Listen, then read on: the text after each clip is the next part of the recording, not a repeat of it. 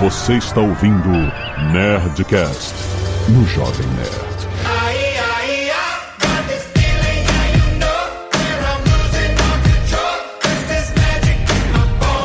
Lada, lada, lada, nerds! Aqui é Alexandre Antônio do Jovem Nerd.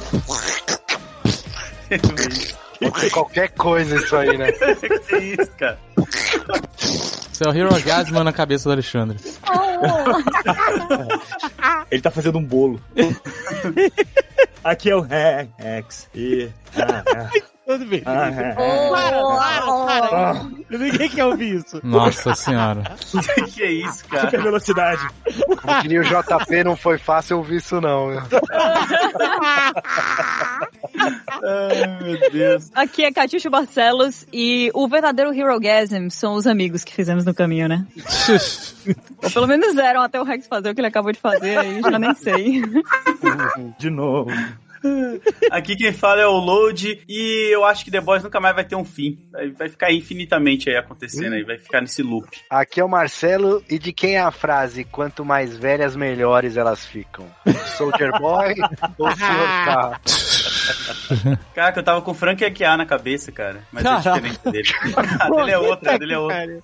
Aqui é o Azagal e a expectativa ela é sempre é o pior vilão de uma série. Farpas. Muito bem, nerds! Estamos aqui para falar dos garotos. The Boys, terceira temporada com muitos spoilers e muito... E-mails. Canelada.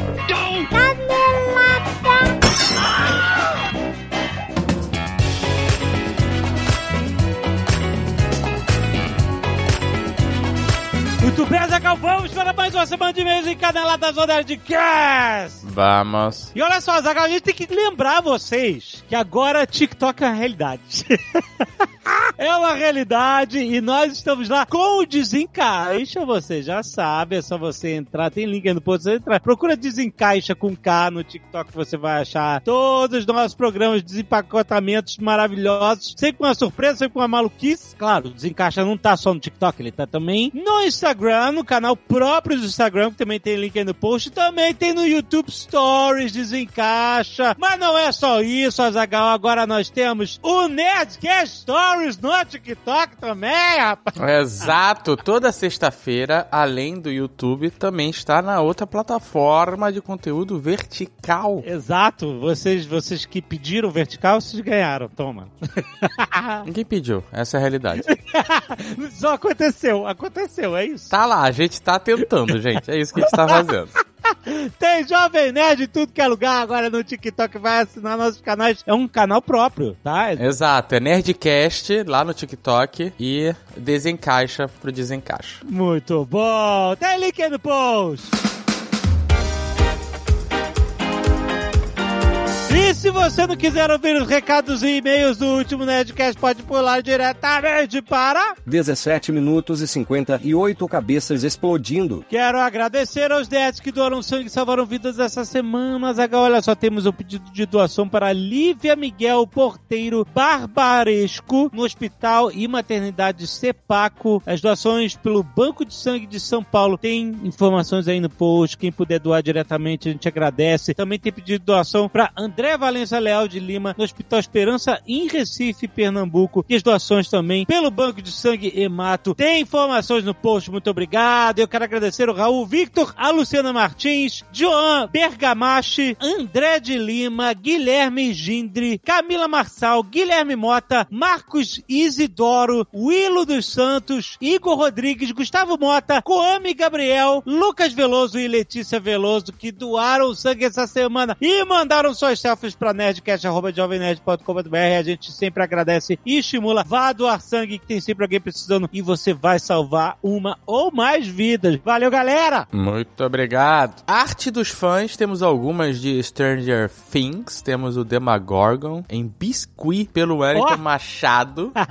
Temos um Vecna pelo Pedro Mendes. Muito bom. Temos a Max pelo Matheus Rocha. Caraca, maneiro. E temos outra Max pelo Caio Atala. Irada. Cara, essa ficou muito irada também. Ficou foda demais. Temos uma de Obi-Wan, a, a Riva, em lápis, Ah, Olha aí. Caraca. feita pelo André Luiz Cruz Tavares. Caprichado. E por curiosidade, o Felipe Ferreira usou aquelas inteligências artificiais artistas, tá ligado? Ah, que você descreve o que quer e ela faz uma imagem, é isso? Isso. E ele pediu pro Mid Journey fazer os personagens de Nerdcast RPG Cyberpunk. Caraca, maluco, tá maneiro? E ficaram perturbadores.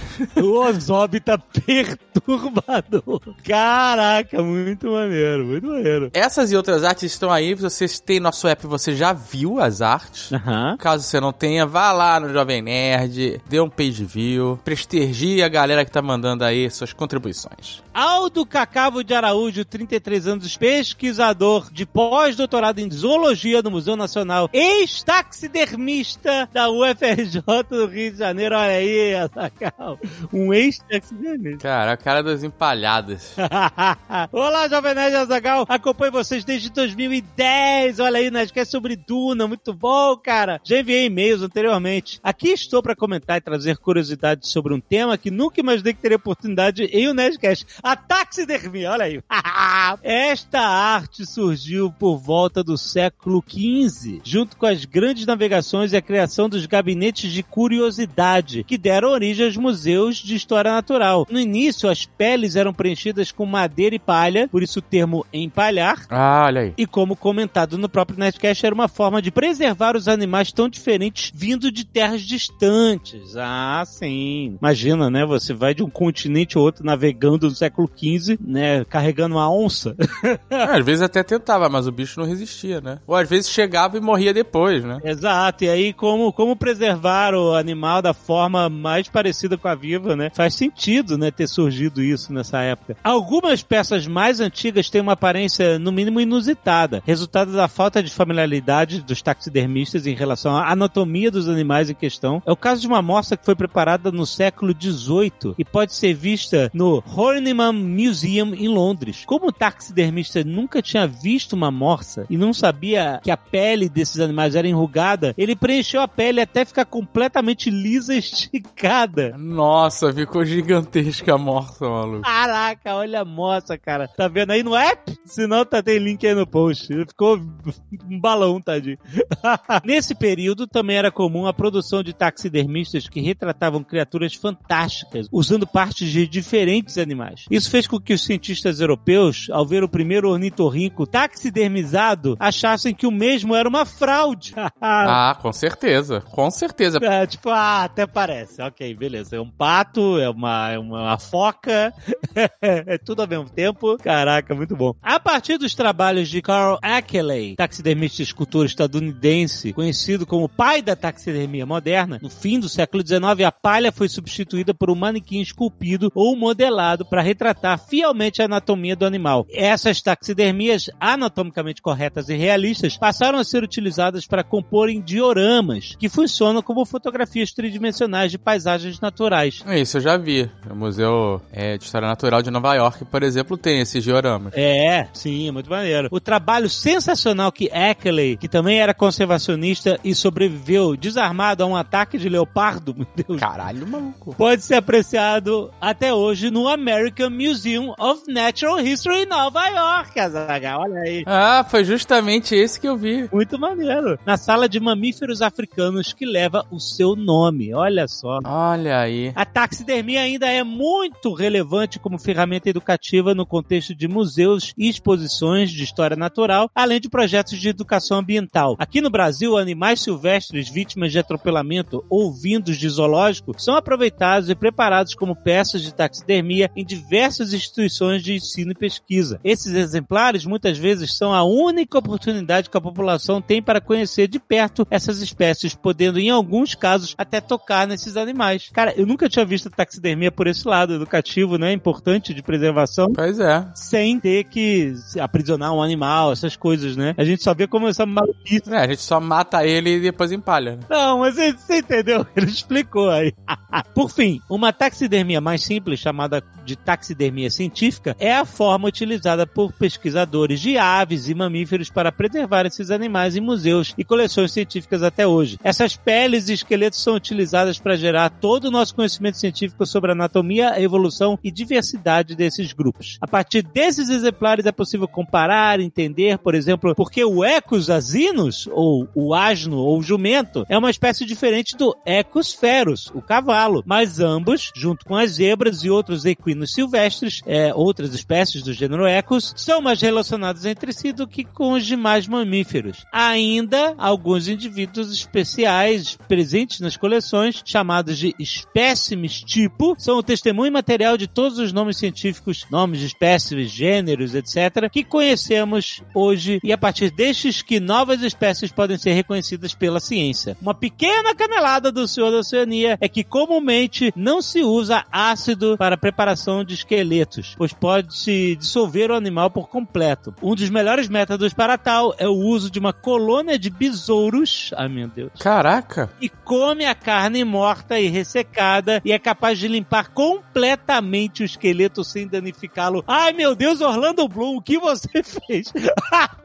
É, não foi uma canelada minha porque eu não sabia do que eu tava falando. Foi Mas então, pois bem, tá aí a explicação.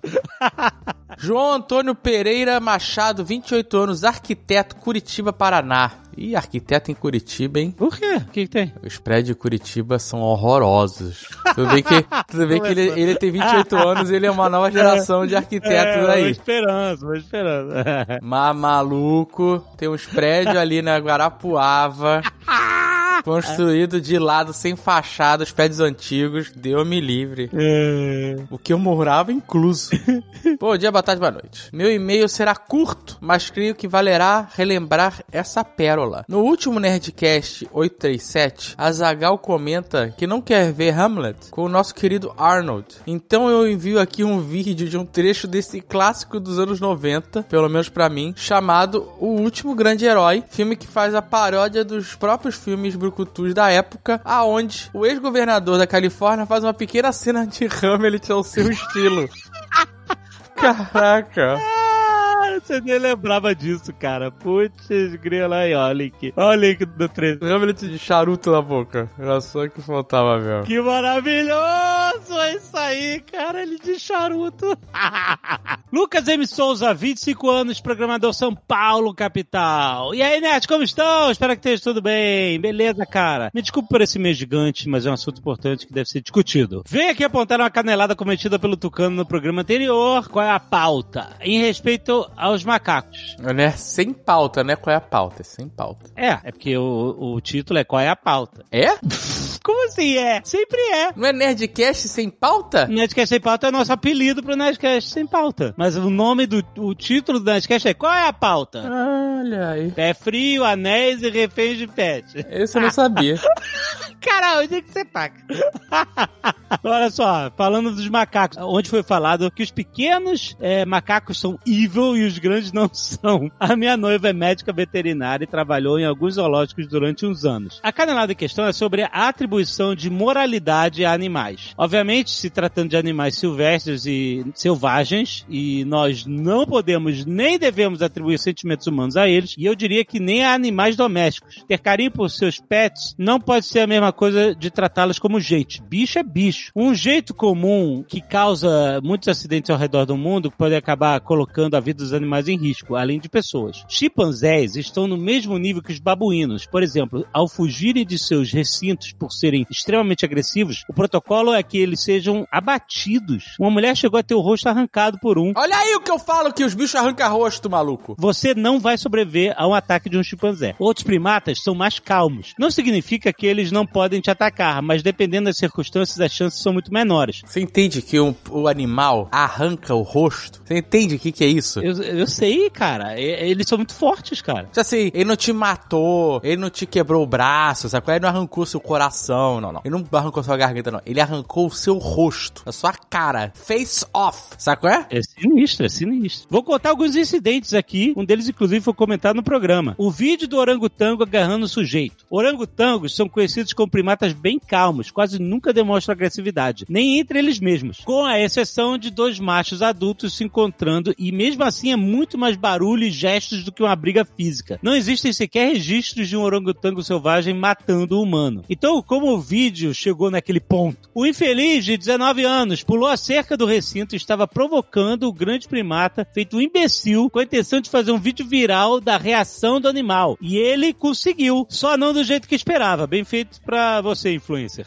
Dá pra contar umas três oportunidades pro macaco dobrar o cara ao meio. E o pior de tudo isso é que se o macaco tivesse feito assim, só quebrando um braço do sujeito, o primata teria que ser abatido pelo zoológico pra salvar a vida do influencer, mesmo com os orangotangos estando ameaçados de extinção. Ou seja, o orangotango é tão pacífico que ele decidiu não quebrar o cara ao meio, mas ele poderia ter feito isso. Jambo, Binti Joa e Harambe, acredite ou não, gorilas são até que pacíficos, pelo menos até serem provocados. Esses são gorilas muito famosos, com histórias similares, mas com desfechos muito diferentes. Por alguma razão, crianças caindo em viveiros de gorila em anos que terminam com o numeral 6 são bem mais comuns do que eu gostaria. Caraca. O quê? As três histórias são um pouco longas, então vou dar uma resumida aqui em ordem cronológica. E todas aconteceram nos Estados Unidos em zoológicos e estados diferentes. Em 1986, uma criança caiu no recinto de Jambo. Na queda, o menino quebrou alguns ossos, fraturou o crânio e desmaiou. Caceta. Jambo, um gorila do ocidente, viu a criança, chegou perto, tocou nas costas da criança e manteve outros gorilas longe dela. Quando a criança acordou e começou a chorar, Jambo guiou os outros pro canto do recinto, permitindo assim que os cuidadores entrassem para resgatar a criança. Caraca, maluco. Que incrível. Ah, louco. Em 1996, outra criança de 3 anos caiu, dessa vez no recinto da Bintijoá, uma gorila ocidental das terras baixas, uma espécie criticamente em perigo. A criança quebrou a mão, estava desmaiada e sangrando. Os gorilas do recinto estavam confusos e Binti foi até o garoto, pegou no colo, começou a olhar em volta, parecendo procurar por ajuda. Binti era mãe e tinha aprendido a entregar seu filhote para veterinários para exames. Ela pegou a criança e levou até a via de acesso dos cuidadores do recinto, mesmo lugar que ela levava seu filhote, onde a criança foi resgatada. Impressionante. Caraca. Em 2016, mais uma outra criança cai no recinto de gorila. Mesma coisa. Criança machucada, encolhida no chão e Harambe chegou perto. A diferença é que dessa vez foi o público. Os visitantes ficaram gritando e jogando coisas no Harambe na tentativa de afastar ele da criança. Isso só serviu para deixar o gorila agitado, fazendo com que ele pegasse o garoto pela perna e arrastasse pelo perímetro. Harambe teve que ser abatido e a criança foi resgatada. Tranquilizantes não era uma opção, pois demoram alguns minutos para fazer efeito. E ao ser atingido pelo dardo, Harambe poderia ter ficado ainda com mais raiva e causasse mais danos. E hoje existem estátuas dele com um memorial e os fãs continuam a prestar homenagens. E tem aí link dos três vídeos. Caraca, mas essa do Harambe é muito bad vibes, né, cara? Caraca, que loucura. É isso, gente. É, bicho é bicho. Bicho é bicho. Mas normalmente é melhor que gente.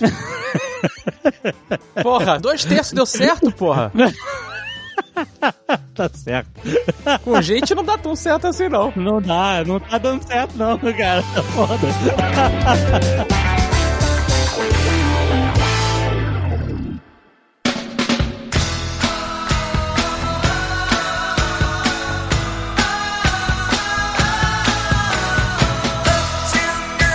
Vamos lá. Vamos falar logo de Hero Gasm, é isso?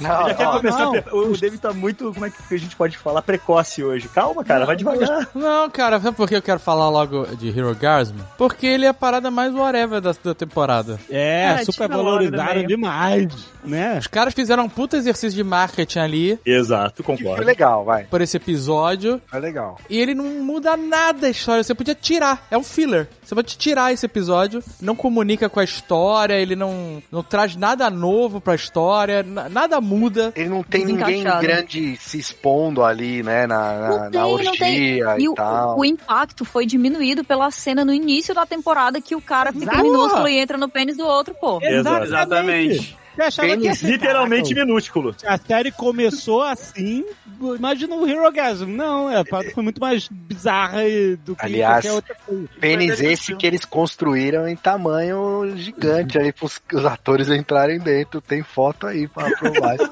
Mas é só um cara que entrou. Não são os atores. Não, mas tinha, Sim. sei lá, tinha dois caras na foto dele. O ator e o a dublê. É, Ah, Pô, você vê um bagulho desse e acha que outra pessoa não vai querer entrar? Vem. Pois é, pô. Caraca, tem um dublê pra entrar no peru do cara, é isso mesmo? Tem um dublê de peru. Tem um dublê do ator que entra no peru, tem. Tem. Tá certo. Mas é porque era É um perigoso, double penetration, cara. entendeu, David? Nossa senhora. Caraca, Pariu. sério. Não acredito que vocês chamaram o Rex pra isso. Eu tinha muita dúvida de chamar o Rex pra esse programa. Vai ser só isso. Mas é isso, a série começou de um jeito que, como eles falaram que vai ter Hero Gasm, não sei o que lá, a gente, caraca, maluco, o que, que vai ter? Porque se a cena do, da caminhada peniana, na caminhada da Ureta, ela fosse com aquele maluco da salsicha lá, O... Salsicha do amor. Pô, mas aí. Salsichão do amor. talvez o cara não tivesse morrido, né? Talvez ele... Não, mas talvez a gente tava vendo a série até agora também. né? Exato. Esse... Isso falar, a série não ia acabar nunca no primeiro episódio. Não, mas ele ia espirrar no meio do caminho, o cara não ia morrer, entendeu? Entendi. Ele só ia. Só ia perder o superpoder dele. O, o problema é que ele foi apressado, ele falou, vai logo pra próstata. Aí fudeu, né, cara? Com a hora que ele chegou lá. Esse cara era super-herói também, eu não lembro. O que? que, O... que morreu, explodido. Acho que era, não, não, era? não, não era não. Era Não, um não entendi que era, não. Era só um cara normal Ah, tá. que tava ali na, na putaria. Entendi. Mas foi muito chocante esse começo, né? Porra, Caraca, foi, sei. velho. É, é Por que porque eles assim, fizeram isso? Começa assim, um cara entrando numa piroca gigante, acariciando as paredes, depois sendo jogado num saco de cocaína, morrendo de overdose praticamente lá. E aí depois, pronto, galera, começou. Isso aqui é o prefácio. Mas daqui a pouco tem o Hero Gasm. Mas você, porra, É, cara. o que eles vão fazer, sabe? Eu achei uma boa maneira de começar, porque Foi pra caralho. quando a gente faz desenho industrial, a gente aprende que o portfólio tem que ser bom no começo, no final, o meio, foda-se. Sabe? Sim. Você impacta no começo, o primeiro trabalho tem que ser o seu trabalho mais foda. Caralho, o teu portfólio, uou, caraca. Aí você bota uns trabalhos legais, é claro que você não vai botar, não, um trabalho horroroso. Você bota trabalho, e aí você fecha com outro super trabalho pra, porque na cabeça da pessoa que viu, né, é tudo foda, né? Ele acaba montando. Então eles fizeram isso perfeitamente, cara. A série recomeça, né, ela volta, você, caraca, maluco. Nossa, 100 por hora, né, cara? Pô. Porra, que que é isso? E ainda mais que eles brincam com a piada que todo mundo fez de do Homem-Formiga entrar no cu do Thanos. exato. exato. É verdade, né? Então eles fizeram isso, ó. É, é isso que aconteceria, mais ou menos, ó. Bló, saco, é? A versão mais, mais hor- horrível, porque eu fiquei com agonia Cara. absurda daquele negócio do cara entrar na ureta do maluco, cara. É absurdo. Ah, meu Deus, é. sinistro. É Olha, aquele só peixinho, né? Como só chama que- aquele peixinho? Só quem ficou internado sabe qual é a dor disso aí, cara. Eita, que pariu. Olha, Cara, isso aí é tipo uma simulação de infecção urinária. Eu não sei porque o cara tá fazendo isso. Não Sei lá. cara. Cada um tem seus, seus rolês, né? E o cara gostava, o, o lance é que o cara gostava do catéter ali, do homem catéter, sabe qual é? Exato, é esse é o homem catéter. Mas, cara, é- esse negócio que você falou do Thanos é real, cara, porque eles pegaram essa ideia do Thanos, que já é esdrúxula, mas tava no, no conceito coletivo aí, e eles pioraram entre a, não pioraram deixar né ruim mas assim de eles eles É conseguiram fazer um ainda. mais chocante exatamente cara Não sei se é mais chocante do que o cu do Thanos. Acho que isso é- Eu acho são que palavras fortes essas. É, mas é uma Até porque era um desconhecido ali, entendeu? O cu seria do Thanos. É, não, não é, seria, né? não seria de um simples mortal, entendeu? Teria uma resistência ali, entendeu? É, dá muito É. trabalho, cara, fazer uma cena dessa com no The Boys, sabe? Eu acho que ia ser mais. Visualmente ia ser mais horrível de ver. Ali foi mais tranquilo. Porra, iam ter que construir um cu gigante, né? Imagina. Quando rolou essa cena, eu lembrei automaticamente daquela Eva, lembra? Do Kit Ah, é, boneca Eva, no Nossa. estacionamento do Barra Shopping. É isso aí. Nossa, Dave. Por Você quê? entrava, era, eles faziam uma... Ué, por quê? Porque era isso que você fazia. Você literalmente entrava no corpo da Eva. E aí descobri que ela tava grávida. Tava esperando. Caralho. Plot twist, né? Plot twist, Era assim, uma, um total. plot twist. Acho que foi o primeiro plot twist da nossa vida. aí. Tipo, eu entrava na boneca. Ah, ela está grávida. E ela está grávida. Quem é o pai? Pam, pam, pam. Caraca, que sinistro. Eu tô vendo aqui, era sucesso nos anos 80 essa boneca Eva, cara. E, Que estranho é, era. Era um big deal, cara. Foi daí que veio a banda Elva, inclusive. Ah, Não. Não é, não, não foi dessa boneca. Foi. Eu não sei o que é essa boneca Eva, mas parece ter sido Era assim, era uma, era, era uma boneca gigante construída no estacionamento de shopping, e aí você entrava pra ver corpo humano por dentro. Ela ficava deitada com a boca aberta. E nem assim a galera achava o ponto G. Nossa, Rex. mas entrava pelo lado Terceiro, stri- ó, segundo strike, hein, Rex? Segundo strike. cara segundo strike Então, 10 você minutos de programa e tá morto Vai explodir a cabeça do Rex daqui a pouco. Você entrava pelo sovaco porque não era The Boys, né, cara? Não entrava pela boca, não? Não, não, porra. Pra mim, Jovem tra- Nerd, tem certeza que Eu tô era... vendo aqui que é o sovaco. Hum, é, eu é acho que é sovaco, é. o, o lugar mais ok, assim, realmente, de deixar crianças entrarem num corpo humano Cara, gigante. para pra pensar que a criança vai ter... Podia entrar pelo umbigo. Ah, o umbigo é. era bom, hein? O Olha só, é bom. pelo sovaco é muito bizarro, porque para pensar, você vai começar a olhar o sovaco da sua mãe, entendeu? Você vai, se você é criança, você, você como, como referência, você tá entrando na boneca pelo sovaco. O que, que você começa a olhar? é que essa então, tua o corpo- cabeça ela funciona de maneiras misteriosas, O incríveis. Rex tá muito louco, cara. Não, é sério, para pensar. Não é o melhor exemplo pra você dar pra uma criança, né, que tá entrando numa boneca gigante Não, eu parei, eu parei pra pensar, isso aí eu juro, eu parei. Mas Olha não. Mas você saía por onde? Você saía por onde se entrava pelo sovaco? É, não tá sei, eu só vi uma porta que, perna que era ali, de entrada. Sai de, no mesmo lugar, vai. Na minha cabeça, a gente entrava pela boca e saía por onde tinha que sair. Era o, o circuito. Você entra pelo sovaco e ela tá grávida, isso é muito errado. Não era. Pra mim, o circuito era normal. Era o circuito normal de um alimento, não é? Não era, não era. Você entrava Não, e fazia você um vira ia na fezes, boca, né, via a boca, a garganta. Você vira fezes. É, essa, essa é a parada que eu achava. É pra você sair de lá e falar, pô, eu tô um merda mesmo. que ela fala, cara, não entendo nada, né, cara? Porra. Mas é, é, é, voltando pro Hero Gasm aí, eu gostei do hype que foi levantado, mas o que eu menos curti assim também foi o, o jeito, porque no- nos quadrinhos é um grande evento que eles falam, ah, vamos combater uma ameaça alienígena e os caras Intergaláctica. Sim. Isso, e aí os caras somem e vão pra uma ilha e tal. Esse aí foi tipo, o cara bateu na porta e tava rolando, sabe? Muito. Pois é, eu perguntei pra você, lembra lá? Eu falei no grupo assim: eu quero ver como é que esses caras vão encaixar esse Hero Gasman nessa história, porque eu tinha, eu não li The Boys, mas eu já tinha ouvido falado, né? Vocês já tinham contado sobre o Hero Gasman, que era isso, eram, era todos esses eventos de história em quadrinho que os heróis somem pra lutar com uma ameaça Guerras gigante. secretas e tal. né? Exato. Era tudo mentira, os heróis iam pra Noronha. É isso. Noronha dos heróis. Isso. Exato.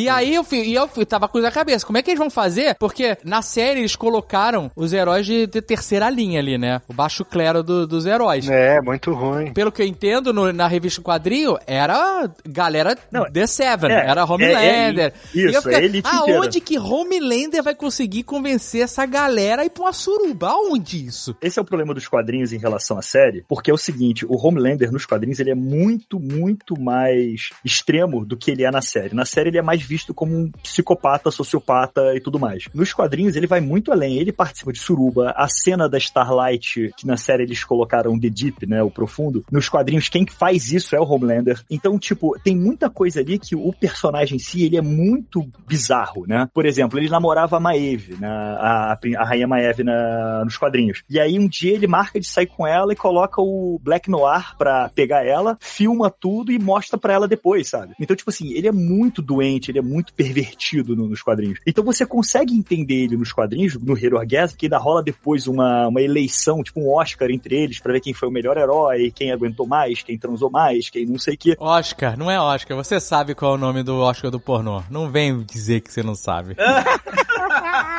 Vamos chamar de Oscar. E Aham. aí? Entendeu? Então, tipo assim, é muito diferente. Então, realmente, a série, no, o Homelander não se encaixa naquele meio. Tanto que eles mesmos comentam que ali, assim, ah, ali só tá o grupo C e D, sabe? A segunda e terceira leva de heróis. Pô, e outra coisa também, Rex, nos quadrinhos, quem participa bastante desse período do Hero Guardian aí é o Soldier Boy, né? É lá que ele acaba encontrando com. que ele tem um relacionamento junto com É, o o. Homelander, Capitão, né? É, o Homelander, É. o Capitão Pátria. É porque- Na série já não tem isso, né? Isso, porque no- no- nos quadrinhos, né, na série do Hirogasm, que é um spin-off da série, o Soldier Boy, ele não gosta do grupo que ele faz parte, que é o Payback. E ele tá tentando entrar pro Seven de qualquer jeito. Então ele tenta da maneira sexual. Ele tenta, ele dorme com o Homelander, começa o quadrinho os dois na cama, e o Homelander fala assim, é, cara, não foi dessa vez, ano que vem você tenta de novo e a gente tenta mais uma vez essa vaga aí, sabe? Então... Ah, mas é, o Payback é um grupo que existe ao mesmo tempo, não é essa Existe, existe, não. Existe, existe. No- É, no- no- de Minutemen e Watchmen, né? O grupo Exato. Sabe. Não, no, no- no- Uhum. na série do The Boys em quadrinhos, as- os grupos de super-heróis, existem vários grupos de super-heróis. O principal é o Seven, que é baseado na Liga da Justiça.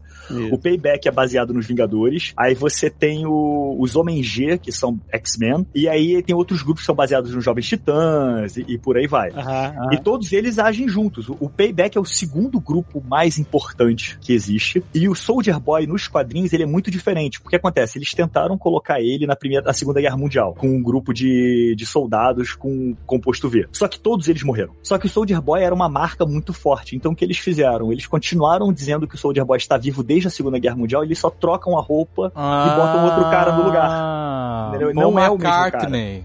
Entendeu? É Paul McCartney.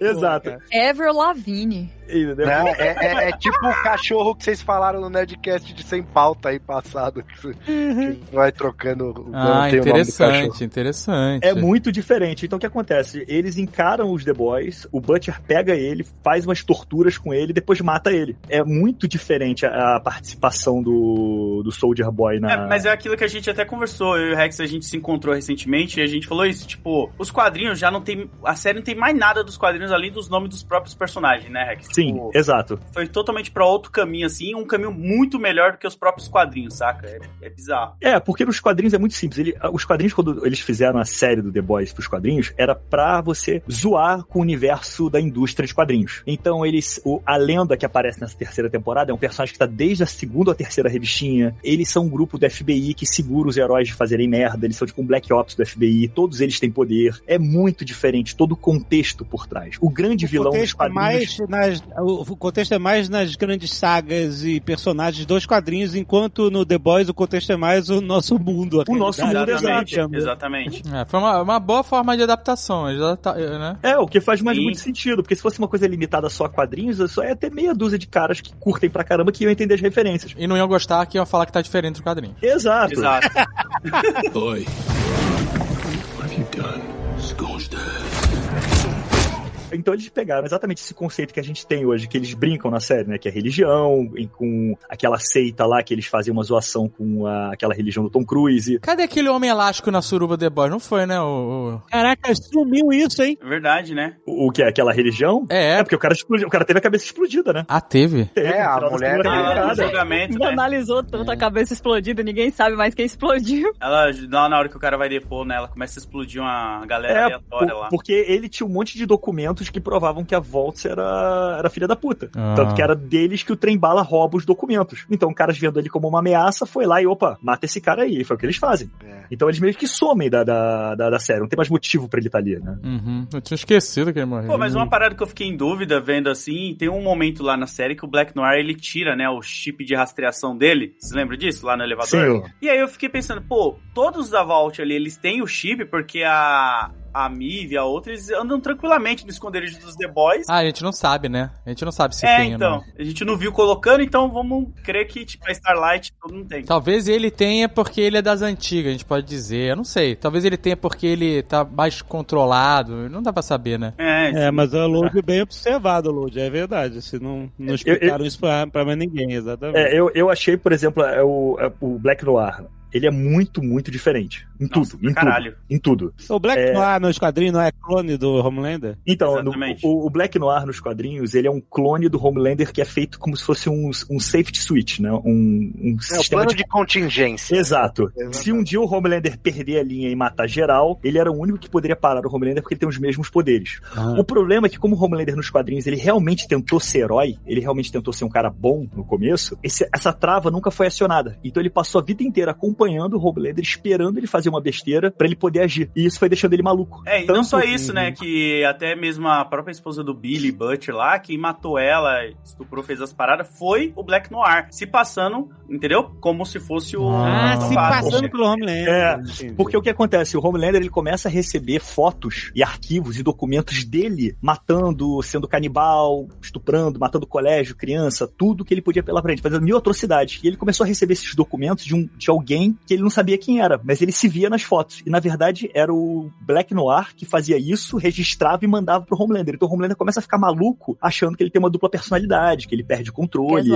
Exato. Ele fica nesse desespero e quando ele realmente assume o lado mal dele, que ele junta um grupo de heróis, invade a cada branca e fala agora eu vou tomar essa porra toda, aí o Black Noir é acionado. E aí os dois caem na porrada. Ah, cara, mas eu gostei o jeito que Pô, foi. eu eu achei maneiro, o eu Black achei maneiro a... É, eu achei maneiro também. E eu gostei muito da frase que é um personagem interessante, né? A frase que ele fala assim: olha, eu vou liberar a Starlight que fala, né? Eu vou liberar aí o vídeo do avião e, Isso é muito bom e aí mesmo. você vai perder tudo. Aí ele fala assim: se você fizer, eu vou perder tudo e aí eu não vou ter mais nada a perder. Puta, É muito cara, foi assustador muito isso. isso, cara. É Bom, foda. é, não é, né? É muito, e isso mostra como você vê, ele é um personagem que é, depois eles acabaram aprofundando um pouco mais esse desespero pelo amor, por, né, por ser validado e tal. Mas isso é uma característica muito legal do Homelander na série, que é essa necessidade, essa carência extrema, essa nece- necessidade de ser aceito, de ser amado, de ser é, venerado. Sim. Isso, isso é uma parada muito foda e esse é o ponto fraco desse. Já é uma luta, que eu acho que a única pessoa que realmente pode derrotar o, o Homelander é o Capitão Foda-se. Porque eles É têm verdade. o mesmo nível de poder, só que o Capitão Foda-se tá foda-se pra tudo, enquanto o Homelander não, entendeu? Exatamente. Pô, mas isso aí que o David falou de- É. do, do amor e tudo, mano, é desde o primeiro episódio, quando ele ainda tem aquela mina que cuida dele, É. ele fica mamando lá. É, É. desde lá. Nossa. É um bagulho que tá, tipo, Mas foi uma, sempre uma, ali, né? uma característica da personalidade dele que, puta, foi muito bem desenvolvida, cara. E porque esse cara, o Anthony Starr e o Cal Urban, eles carregam a série sozinho nas costas, né? Podia ser só os dois, precisava, não precisa de mais ninguém, sério. Cara, ele é muito bom, cara. Carregam demais, é foda. Ele é muito. Eles são muito bons. Só os dois. Cal Urban, Anthony Starr fazendo uma série dos dois, sabe qual é? Não É, precisa. os caras Meu, são foda mesmo. manda muito. E, é assim, Tipo, sabe qual é? De, de- medo e delírio em Las Vegas, uma parada assim. Os dois fazendo. Thelma e Louise. Eu, eu assistiria uma série dos dois, sabe qual é? O que, eu, é o que eu gostei nessa série foi exatamente algumas cenas que envolvem só os dois. Aquela do Homelander ir na casa do Butcher e os dois sentam e conversam. Nossa, E a conversa dos dois é muito boa. E o final, né? Quando os dois se juntam, né? o- Um só olha pro outro e sabe que os dois têm que trabalhar juntos. Não, não tem diálogo, é só um olhar pro outro. Ah, cara, tudo pra mim é maravilhoso, cara. Combo- Cara, os dois são excelentes. Quando o Butcher toma o composto e luta pela primeira vez com o Homelander, as caras que ele faz são Nossa. impagáveis, cara. ah, ele, Ele tá louco, né, Muito cara? bom. É. Porque ele parece um maníaco, cara. Ele parece ele mais louco do que ele. Ele arregala o olho. Cara, é muito bom. Mas ele tá maníaco. É, exato. Mas é, é incrível. É- Ele tá Não, maníaco. É, cara, essa, essa parte é uma das mais legais. Uma das mais legais. Você vê o, o Butcher sendo colocado de frente com tudo que ele odiava, mas dessa vez nele mesmo e ele ficando completamente embriagado com aquele poder. Caraca, isso faz muito sentido. Ficou. Não, e ele sangrando, apanhando, lutando e rindo, né? Isso é, o que ele melhor. mata o Gunpowder lá, né? Que ele, ele vai pra lutar com o cara, dá um susto no cara e ele mata Atravessa o É, cara ao exato. meio. Vai dar um susto no cara e ele dá, tipo, 600 murros, derrete a cabeça do cara e aí tem, é, liga raio laser do, do olhar, parte o carro no meio e ele sai lá dizendo, poxa, que dia bom. Deu, um- deu um puta susto mesmo. Mas eu, eu tinha bastante dúvida de como isso ia ser usado, né? Porque até no último programa, eu lembro- acho que ele falei, porra, o cara é contra os sups, não quer que exista nenhum super-herói e eles vão ser os super-heróis agora. Tinha dúvida de como isso ia ser introduzido na história, né? Cara, eles fizeram, fez todo sentido. Pra mim funcionou demais. É, Mas tem um ele- momento que ele fala, né, que agora ele igualou o jogo, né? É, Uma porque parada foi o que ele assim. falou. Mas ele, ele, ele fala que ele não quer fazer. É o sacrifício que ele tá fazendo pra derrotar os heróis. Mas tem aquela hipocrisia, porque ele tá gostando. Isso aqui é a parada foda. É lógico. É, lógico. exatamente. É. E tanto que ele fala assim, ah, vocês estão morrendo. Essa parada aí, quanto mais você É. usar, você vai- vocês, vocês vão morrer, sei lá, quatro, cinco vezes, né? De três a cinco vezes você morre. Aí ele fala pro Huey, Huey, você parece que ele vai falar, né? Tipo, cara, a gente precisa pegar mais composto. Foda-se, eu vou até o final com essa merda. E é bom porque eles criaram a limitação de não poder usar mais. É, maneiro Sim. isso, maneiro. Não, e, É e mesmo sendo no, no Butcher, ele tendo poderes muito semelhantes ao do Homelander, acho que ele não voa, né? Mas ele é super forte. Ele não voa, ele não voa. É, E tem o raio laser. Super forte é padrão, é É, standard. mas, não, mas tem o raio laser, né? E o, mas o poder do Ryu, cara, que é teleportar e ficar pelado, é muito bom, cara. É tipo um noturno, né? Mas ele tem super força também, que ele atravessa o cara no soco, né? Não, também é, mas aqui é o que você falou, é padrão mesmo, né? Da, da parada. Todos eles ganham super força, super resistência. Só que o que eles fizeram de diferente ali na série é que cada um desenvolve algum tipo de poder único. Eu tava torcendo muito pro leitinho da mamãe tomar a parada. Ah, Eu queria muito ver o poder do leitinho, cara. Cara, o, o Leitinho, ele tem uma história bem legal no- nos quadrinhos, que ele é o único que não tem um composto V, né? Na verdade. Ele tem poderes, ele tem super força, super resistência, como todos os personagens têm, né? Porque na série todos eles tomam pra bater de frente com os heróis. E eles tomam um composto V que dá poderes, mas limita. Então todos eles têm super força, resistência, se curam mais rápido, não é regeneração, e alguma habilidade específica. Por exemplo, a Kumiko ela é mais rápida, ela se torna mais ágil mesmo que o normal. O leitinho da mamãe, a mãe dele trabalhou na empresa que fazia o composto, então ela ficou meio que sobrecarregada com excesso de componentes e químicas no corpo dela, tanto que o irmão dele e ele desenvolveram poderes. Só que a diferença é que o nome dele é Leitinho da Mamãe, nos quadrinhos, porque ele, para se manter forte, estável e tudo mais, ele tem que continuar consumindo o leite materno da mãe. Nossa. Então Que a... é o. Aham. Então a mãe Nossa senhora. é, é- é- é- é- é aquelas mulheres obesas, meio catatônicas, Nossa senhora! com uns tubos drenando leite do peito. Tá imaginando. e aí vai drenando o leite do peito e ele tem que ficar tomando, se alimentando do leite da mãe. Por isso que o nome dele nos quadrinhos é Leitinho É da Mamãe. Caraca, maluco. Mas é Incubador. a cabeça do Garfienes, né, mano? A cabeça desse Garfienes. cara aí é. Mas eu ficava, quando eu tava lá no Hero Gasman, cara, eu, puta, toma um negócio, leitinho, por favor, eu quero ver o seu poder, cara. Eu, ah, ia virar o coisa. Sei lá o que ia acontecer com ele. Ele tomou leitinho de pai, né? leitinho do papai, caralho, mano. Ei, mas, mas naquela cena eu quis morrer, cara. Meu Deus. Eu senti muito a dor dele, porque ele, ele é todo, ele é germofóbico, né? Ele É? tem, ele tem Sim. toque. E aí, na hora que Mas ele abre que ele aquela não fosse, porta... né, Kátia? Pelo amor de Não, Deus. mas sério, tu não tem noção. Eu tirei os óculos assim, cara, apertei meus olhos e fiquei, meu Deus, não, não, não. Caraca, fiquei muito mal. Nossa, e coitado, né? Porque primeiro ele leva uma ombrada e aí ele se incomoda porque sujou a jaquetinha dele. Ele tava super incomodado com a jaqueta, exatamente. É, de um cara que saiu sabe lá da onde, todo melado. Né, como é- Agora, é, eles fizeram bem, né? Porque assim, ele não se limpou rápido, demorou pra voltar, né? Porque se joga água é pior, né? Ele ia ficar grudado pra sempre. É isso que ia acontecer com ele. Ele tomou banho, ele jogou toda a roupa dele fora, É, ele voltou pro Fiction, né? Com outra roupa, né, cara? voltou com outra roupa, banhado em álcool gel ali. Vocês vocês perceberam que nessa cena tem vários easter eggs com vários grupos de super-heróis, né? Tem uma mulher amarrando um cara com uma- um laço que brilha, Isso, né? é, Referência à Mulher é. Maravilha. E tem um Batman e Robin ali se pegando, né? No, no, no eu meio da vi, caraca. Tem, tem. Na mesma cena, no mesmo ambiente, é um cara com uma máscara preta e um cara com uma máscara de olho e os dois lá se pegando forte. né? Eu acho que pra galera que, que trabalhou na cena, os atores, a produção, sabe? Showrunner, a parada deve ter sido realmente um negócio de maluco, assim. Porque você tá fazendo uma série pra uma TV de streaming, né? Um serviço de streaming, e você tem, tem uma suruba acontecendo, né? Tem as pessoas peladas. É, que é um not so soft porn, né? Então, eu não achei nada demais, cara. A gente já viu isso em Game of Thrones, a gente já viu isso em Spartacus, a gente Não, já viu é, isso... não. Não teve novidade nenhuma ali, cara. Mas o que eu tô falando é o seguinte, eles ficavam falando assim, já, a gente foi longe demais, não sei o que lá. E não foi. Ah, né, a cena, a primeira cena do episódio foi muito mais longe do que o Hero Orgasm, a gente já falou aqui. O catéter, né? O catéter É. humano. A, a coisa que foi mais longe no Hero Gasm foi o, o profundo com o Nossa, povo lá, é cara. Aquilo ali foi bizarro. E a gente tá vendo isso há muito tempo já, cara. Então, mas se você imagina a galera. Porque teve uma galera que deu entrevista e os caras perguntaram como é que foi filmar. E o cara, puta, eu nunca vou esquecer o cheiro, o cheiro da. Oh, Porque... Então, pra eles que estavam filmando a cena com um monte de gente pelada, andando pra cima e pra baixo, é- devia ser uma parada tipo Calígula, sabe qual é? é, é verdade, é. Mas o resultado que a gente recebeu não foi Calígula. Não foi É. tão chocante. E foi, e, gente, foi só um pedacinho do episódio. Foi uma coisa que não, não precisava, Foi sabe? ampassando, né? Foi muito Não, ampassando. Mas se tem- tivesse sido vital pro roteiro, eu acho que teria conseguido ser bem mais impactante, sabe? Mas é quase como se fosse uma desculpa, assim. É porque eu não sei como encaixar isso nessa história realmente, mas Eu também não sei. se eles aproveitassem o Hero Orgasm pra tentar matar o Homelander, mas porque o Homelander estaria no- na suruba, Sim. Faria sentido. né? É, um cara segura o braço, o Homelander pelado. Imagina a cena, isso ia ser loucura. O cara pelado, os caras segurando dele, aí vem o homem catéter, entra no, no peru do Homelander, essa coisa, e aí ele não, não explode o Homelander, sabe qual é? O, o cara explode, né? É, Ele- Exato.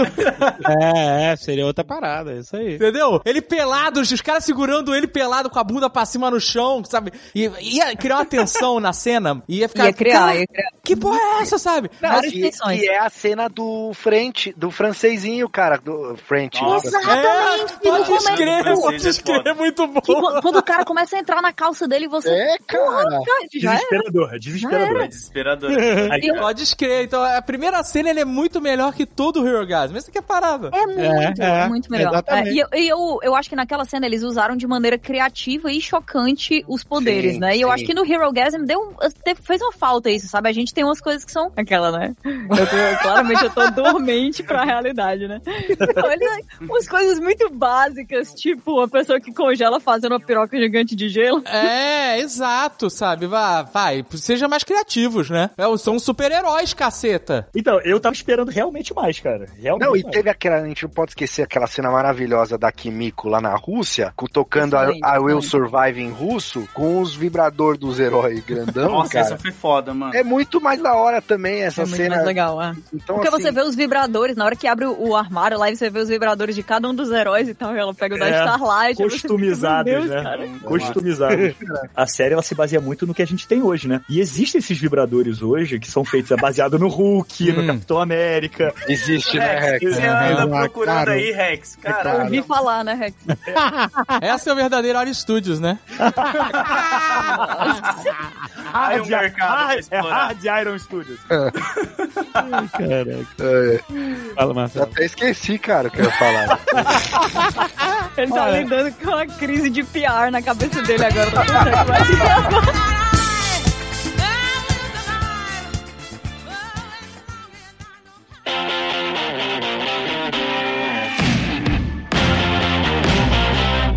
Sobre o lugar comum, tem até a ver com a minha abertura, vocês não acharam esse negócio de gente explodindo? Que é, o, é a parada, é a primeira parada que choca a gente na série, lá, com a namorada da Huey é explodida pelo A-Train passando, né? Sim. E isso acabou sendo tão desgastado e virou tanto um lugar comum que, sabe, tipo assim, ah, ok, mas ah, até a, a Crimson, ela, a feiticeira escarlate, a Crimson, Crimson é, Countess. Countess. Aí quando ela vai é, atirar em alguém lá no, no, no parque de diversão, aí o poder dela é explodir também, entendeu? Tipo assim, tudo é explodir, gente. Ou seja, a gente já entendeu que, é chocante, que as pessoas explodem e tal, mas eles usaram tanto isso que eu, já perdeu a, a graça, o impacto, sabe? Eu, eu fiquei assim, ah, mais um... Entendeu? Ah, Só sabe tem- resolver a coisa com... Tem uma Aquela personagem luta. que o poder dela é explodir as pessoas, cara. Então concentra na personagem. A- O poder de todo mundo, ou a consequência de todo mundo, é explodir alguém, cara. Só pra chocar. É, é muito, É, é, muito é foda. gore que fica realmente muito comunzão, assim. Fica comunzão, exato. É, É, tanto que a cena da Vitória Nilma lutando com o maluco lá é maneiríssima. Ela explode. É irado, irado. Sim. Exato. Mas a, a- mas a cena dela acaba diminuída porque todo mundo consegue fazer o que ela faz, né? Cara, e Exato. um detalhe legal nesse episódio com aquela conversa com o Starlight é porque ela tentou matar a Starlight, né? Então, eu acho que Ela ela. realmente tentou, mas eu acho que a Starlight, por ser super forte também, Então, deu uma Rex, segurada, porque tem aqui, é, sangue o nariz dela ali, tipo assim, cara, ela Isso, segurou, entendeu? Ah, Eu Não, entendi então, que ela deu que- uma ameaçada só. Eu acho que É, eu achei que foi uma ameaçada. Foi isso. Tipo, ela foi lá. Eu achei maneiro quando o Homelander desafia ela. É, isso é, foda. É, Que vai, tenta explodir minha cabeça, vamos ver. Tô curioso. Eu, Puta merda. é, porque ela pode tentar uma vez só, né? Exatamente. Caralho.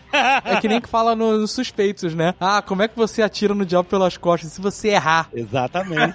Totalmente isso. Exatamente. Nessas lutas, eu achei da hora aquela do maninho que ele coloca você em sono. Caraca, isso foi irado, maluco. Muito foda, hein? Muito foda mesmo. Porque você não espera, né? Você fica ansioso e aí você vai conhecendo um pouco ali do passado do Billy também. E você fica com medo. Como que você vai olhar pro cara, mano? Isso foi muito bem feito, cara. Tem uns episódios dessa temporada que foram incríveis. Esse foi um deles. Não, e a solução do roteiro, né? Do Huey voltar com o cara lá pra salvar o Butcher e mandar o cara embora. Aí o, o Soldier Boy volta. Esse episódio também, desse cara aí, é bem bom, cara. Esse episódio todo é muito bom, porque tem aquele plot twist no final, né? Que o, o ah, mas não por Boy- isso. Eu acho que não. Não, por mas isso. é- tu- isso é muito bom, porque assim, isso é uma coisa que eu tava falando com o Load sobre isso, quando a gente se encontrou lá no evento. Eles mudaram tudo da série, tudo. Então até pra quem assistiu, ou quem leu os Como assim eles mudaram tudo da série? Quer dizer, eles mudaram tudo dos quadrinhos em relação à série. Então, você vê a série, você toma impactos ainda que você não teria. Porque, assim, como eles mudaram tanta coisa, até pra quem lê os quadrinhos, a série traz muita novidade. Então, te quebra um pouco, sabe? Eu adoro essa ideia. Sabe o que eu achei muito bom nesse episódio, que eu gosto na série como um todo? A maioria dos personagens tem poder, o poder tem limitação. Então, por exemplo, o Rio, quando ele se teleporta, ele vai pelado. Não é a pior limitação do mundo, mas é uma limitação, o cara tá pelado. Não, é uma limitação grande se ele tiver que levar uma arma de um canto pro outro, se ele tiver que levar qualquer objeto, né? É, exatamente. Exato, também. O, o cara lá que, que consegue, o professor Xavier lá, da, da galera, né? Ele precisa olhar nos olhos, né? Não é simplesmente, sabe, manda uma, uma onda mental, bom, bom, bom, e, sabe, ferra o cara. Não, não. É, a Crison Bolt, ela tem que tocar as mãos, né?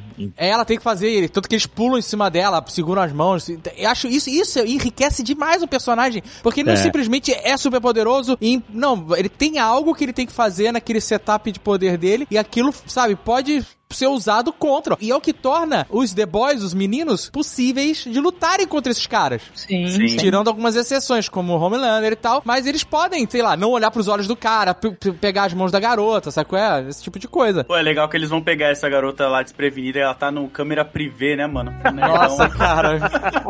É muito maneiro a decadência dos heróis. Rogen, maluco. Seth Rogen. É, o Seth Claro, Rogen, é é verdade. claro, é claro que tinha que ser o Seth Rogen fazendo esse papel. É Ah, claro. Cara, e, vo- e você ficou reclamando dos barulhos de explosão e o barulhinho que ele faz ali embaixo. Deus, cara. Olha, eu presto atenção muito em, em sonoplastia, porque é a parada que eu curto, então pra mim foi Lá vem, lá vem. Não, não, é, é, eu, eu vejo de fone de ouvido e tal, pra ter a experiência total. E então essa cena foi full experience. Agora, Que isso, Não, mas eu, eu vendo a cena, pô. O melhor desse episódio é que é uma conversa muito boa, assim, né? Não, porque os macacos. Não, mas você não é um macaco, você é um chimpanzé, uma discussão assim, tá, mas vamos pro que interessa, vai, pega aí, errou. porque Rex, ela é. a- eles fizeram uma sátira da Carol Baskins lá do Sim, sim, eu Tiger entendi. King com É, ela, né? total, Sim. total. E ela cuida de chimpanzé. Aliás, o, o Tucano deve adorar essa personagem aí, né? Cara, certeza, eu e a pensei muito no Catiuxa odeia, né? Foi difícil, essas Cara, cenas foram difíceis. Enquanto essas- tocava música, eu tava de olho fechado. E no assim. Instagram, no Instagram, não sei se é do Da Vault ou do The Boys, tem um musical, não musical, é tipo um Um clipe clipe. dela cantando pro Chip, chimpanzé. Chips Don't Cry. Exatamente, exatamente.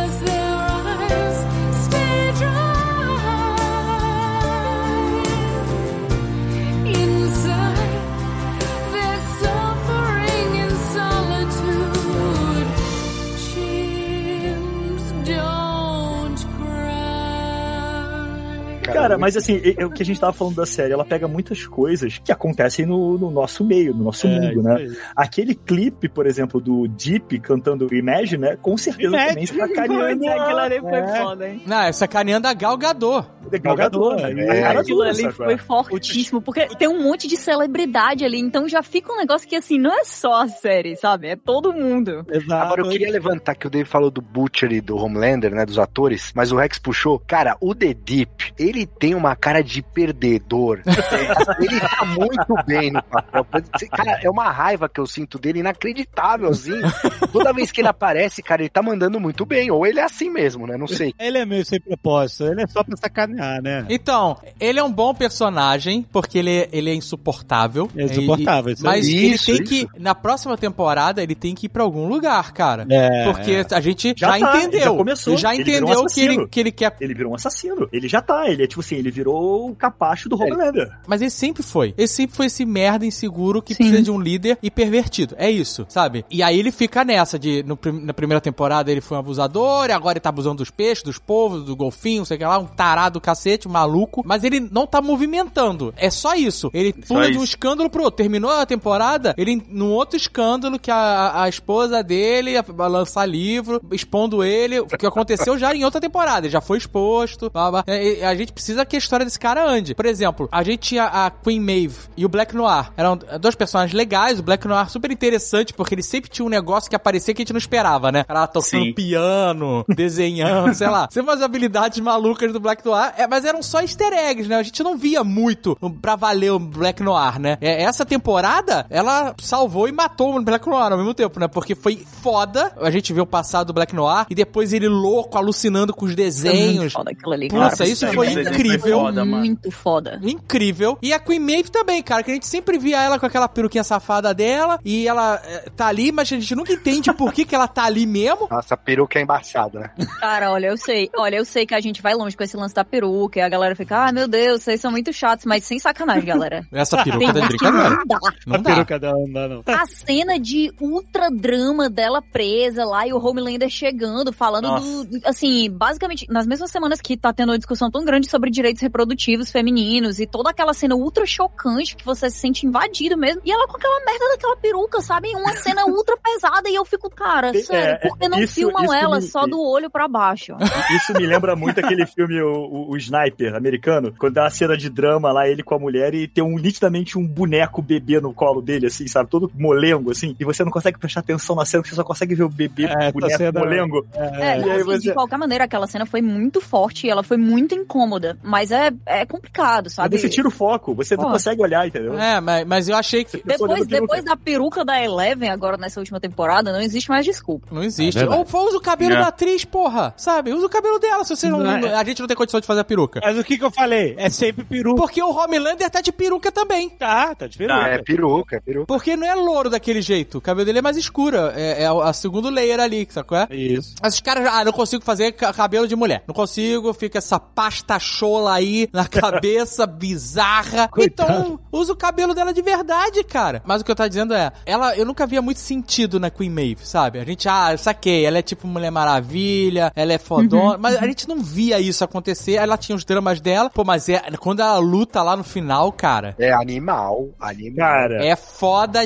demais. Aí fala, agora eu tô entendendo, porra. Mas essa luta dela com o Homelander é boa, porque ca- também mostra que o Homelander sabe brigar. Porque ela tenta acertar uns golpes nele e o cara bloqueia. Não, mas ela muito, também, né? Mas o Homelander saber brigar é uma coisa que não choca a gente. O que choca a gente é a Maeve finalmente ter algum impacto em termos de poder, né? Porque É? ela era, era colocada como um dos sete ali desde o começo. Eu acho que nas outras temporadas ela até aparecia muito mais e tinha muito menos impacto do que ela teve nessa aqui. Sim. É, quando o cara manda o laser no peito dela, eu falei, pronto, rasgou a mulher no meio. E ela, pô, segura, achei foda. É, maneirinho. Não, ela transiciona pra pulseira lá, né, pro bracelete. Pro bracelete. dela e tal. É muito, bom. foda, muito foda. Ela tomou um posicionamento ali. É, muito bom, cara. Foi, foi legal pra caramba, foi legal pra caramba. Valeu, salvou a Queen Maeve, cara. Foi, foi, foi. Mas vocês Mo- acharam que valeu a pena? Morreu essa- heroína como heroína mesmo. Então, mas eu fiquei pensando depois, vocês acham que valeu a pena esse morreu como heroína? Porque, tipo, ela não morreu, né? E Ah, cara, o Soldier é Boy também, né? eu Não- acho que valeu, porque não eu acho que ela preso. não tem mais o que, Morreu, o que dar ali, entendeu? E eu acho que essa discussão de, de pessoas que eram supers e que agora estão vivendo como pessoas normais, ela é uma discussão que tem muito potencial de trazer coisas muito legais pro roteiro da série e que foi retirado muito rápido do, do lance da Kimiko.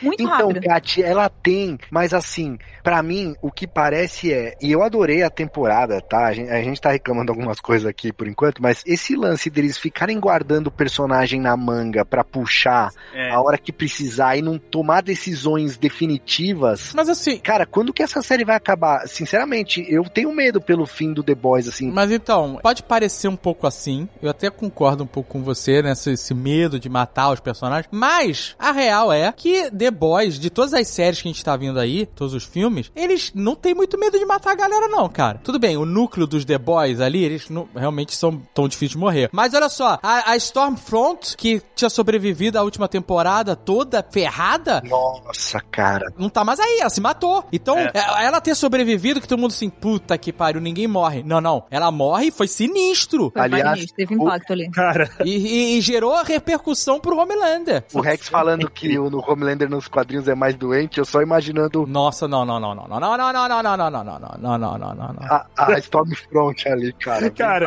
Bizarro, eu- eu- muito bizarro, Ai, cara. eu, eu tive, eu, tive, eu tive a chance de, graças ao Jovem Nerd, fica aqui meu, meu, meu agradecimento, né, Alexandre David. Olha Que o que você vai falar. Eu tô com muito medo do que você vai falar. Eu tive, Eu tô com oportunidade, medo. calma, eu tive a oportunidade de entrevistar o elenco de The Boys. Ai, caraca, Ah, alívio. E eu fiz uma pergunta pra eles que era, cara, qual foi a cena que vocês gravaram, filmaram, alguma coisa que aconteceu com vocês, que vocês não conseguiam se manter no personagem, sabe? Que era difícil de gravar. O é, Anthony Starr, né, que faz o Homelander, ele falou, cara, a cena do hospital, do quarto, né, com a Stormfront não dava pra gravar. Porque eu não Nossa, conseguia chegar e conversar normal, e abrir o zíper, e baixar a calça, e aí eu começava a rir, De então eu tive maneira que filmar. casual. Cara. É, então ele falou que teve Mano. que filmar separado, em ângulo, em corte, que- porque eles ficaram, tipo assim, horas pra fazer uma coisa que era pra ser feita em segundos, sabe? E não dava, porque ele começava a rir. E ele olhava pra atriz, a atriz tava rindo. E, e, sabe? Então, tipo assim. E eu acho que ele ria de nervoso, não era nem porque era engraçado, que era Não, porque ele não, queria. É rindo de desespero, ele, né? falou, ele falou, eu tenho que entrar num personagem que ele é um psicopata, que ele é sádico, que ele só pensa nele. Então como é que eu vou fazer isso? Como é que eu vou incorporar isso? Ele olhava, tava todo mundo rindo. Ele falou que ninguém ria no set, mas ele, a atriz e o elenco estavam rindo sem parar e pela situação inteira de ser desconfortável pra todo mundo. E cara, ali realmente o que você vê que o cara é, é uma cena de um psicopata do personagem, sabe? Ele não tá nem aí. Ele é um narcisista grandioso clássico, né? Mas Exato. essa, essa cena aí, se, obviamente, não sou atriz, né? Mas se eu fosse um deles dois, eu nunca mais ia conseguir olhar no olho do outro. Acabou. Boy,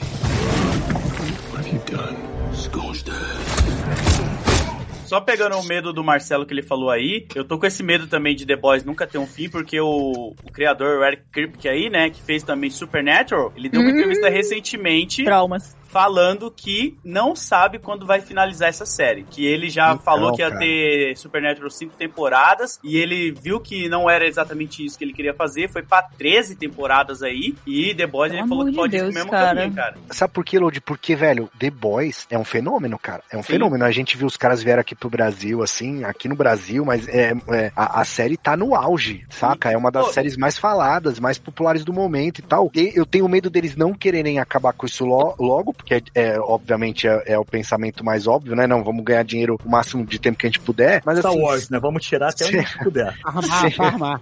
Ah, falar. Então, mas sem ter meio que pra onde ir. Porque, assim, uma das minhas grandes críticas é: a série começou muito bem com os personagens totalmente fora do padrão ali, né? Então, o, o Huey tava trabalhando com a Vitória naquele burô lá de investigação é, dos heróis e tal. O Butcher tava sem matar super-herói fazia um ano. Tava indo na casa cuidar do moleque lá, onde tava a- aquela gente lá criando a, a criança. O, o Leitinho tava de volta lá com a família, né? O, o, o Homelander mesmo, eles falam que tava mais domado nesse último ano que passou e tudo mais. E aí eles voltam pro status quo da série muito rápido. Tipo, a, a, falou da Kimiko, a Kimiko perde o poder e em vez deles manterem ela sem poder ou até matarem ela, sei lá, não precisa matar, mas Não, não, mas peraí. No caso da Kimiko, eu achei maneiro, porque teve um motivo. Ela aceitou quem ela é. E ela aceitou que o poder Teve, não teve. fez ela ser aquela assassina sádica louca. Não, ela é uma assassina sádica e ela tá bem com isso. Mas eu acho que foi muito rápido, né? É, mas foi rápido. Foi mas ela rápido. pode ficar sem o poder, Dave, sabe? Não, mas se você quer ser um assassino sádico, que seja com poder, caralho. Não, mas, a- mas a questão não é essa. Eu acho que a questão maior não é só ela perder o poder, porque realmente essa discussão que aconteceu do que o Vi pode fazer pelas pessoas, né? Será que é isso que torna elas monstros? Será que é isso que torna elas é, grandes narcisistas e egoístas e psicopatas ou não, né? É- essa discussão é iradíssima. Mas só que o problema de você colocar ela perdendo os poderes e conseguindo de volta os poderes, sei lá, um episódio depois, é que você diminui a seriedade da arma principal da temporada, que é o Soldier Boy. Se é, só você reaplicar o Vi, e aí, sabe? E, e as outras pessoas? É, Quer dizer, então, que, que na temporada que vem a Queen Maeve vai voltar a ter poderes pra voltar a ser irrelevante? É isso eu acho ruim. O que eles fizeram com a Stormfront foi maneiro, porque eles, eles levaram a, a decisão deles adiante. Ela ficou aqui extremamente debilitada, era pra ter morrido, não morreu, mas agora ela morreu. E ela repercutiu na série, repercutiu pro personagem. Fez sentido. A gente terminou a temporada com o Butcher com uma bomba pra explodir, uma bomba relógio dentro dele. Ele tem um ano e meio de vida, porque ele tomou lá cinco doses do composto e derreteu a cabeça dele por dentro, o cara tá morrendo. Tá respondido, temos um ano e meio de série aí. Então, Ah, será? Ah, não. é claro que eles podem pegar um ano e meio e transformar em 10 anos. Mas eu Exato. acho que ah, eu vou ficar bem decepcionado se na próxima temporada, ou daqui a duas temporadas, eles descobrirem a cura pro Vai. Butcher. É, Eu acho isso que Eu aí. vai. tô, cara, eu tô sentindo. Porque se eles levarem isso adiante, cara, isso pra história, pra um roteiro, é muito rico. Porque agora ele não tem nada a perder mesmo. Sabe? Agora ele tá nível Homelander. É, mas eu, mas eu vejo eles, eles encontrando essa cura, eles encontrando uma, uma segunda versão do Temp V que acaba trazendo, tipo, deixando ele ali em manutenção, ou então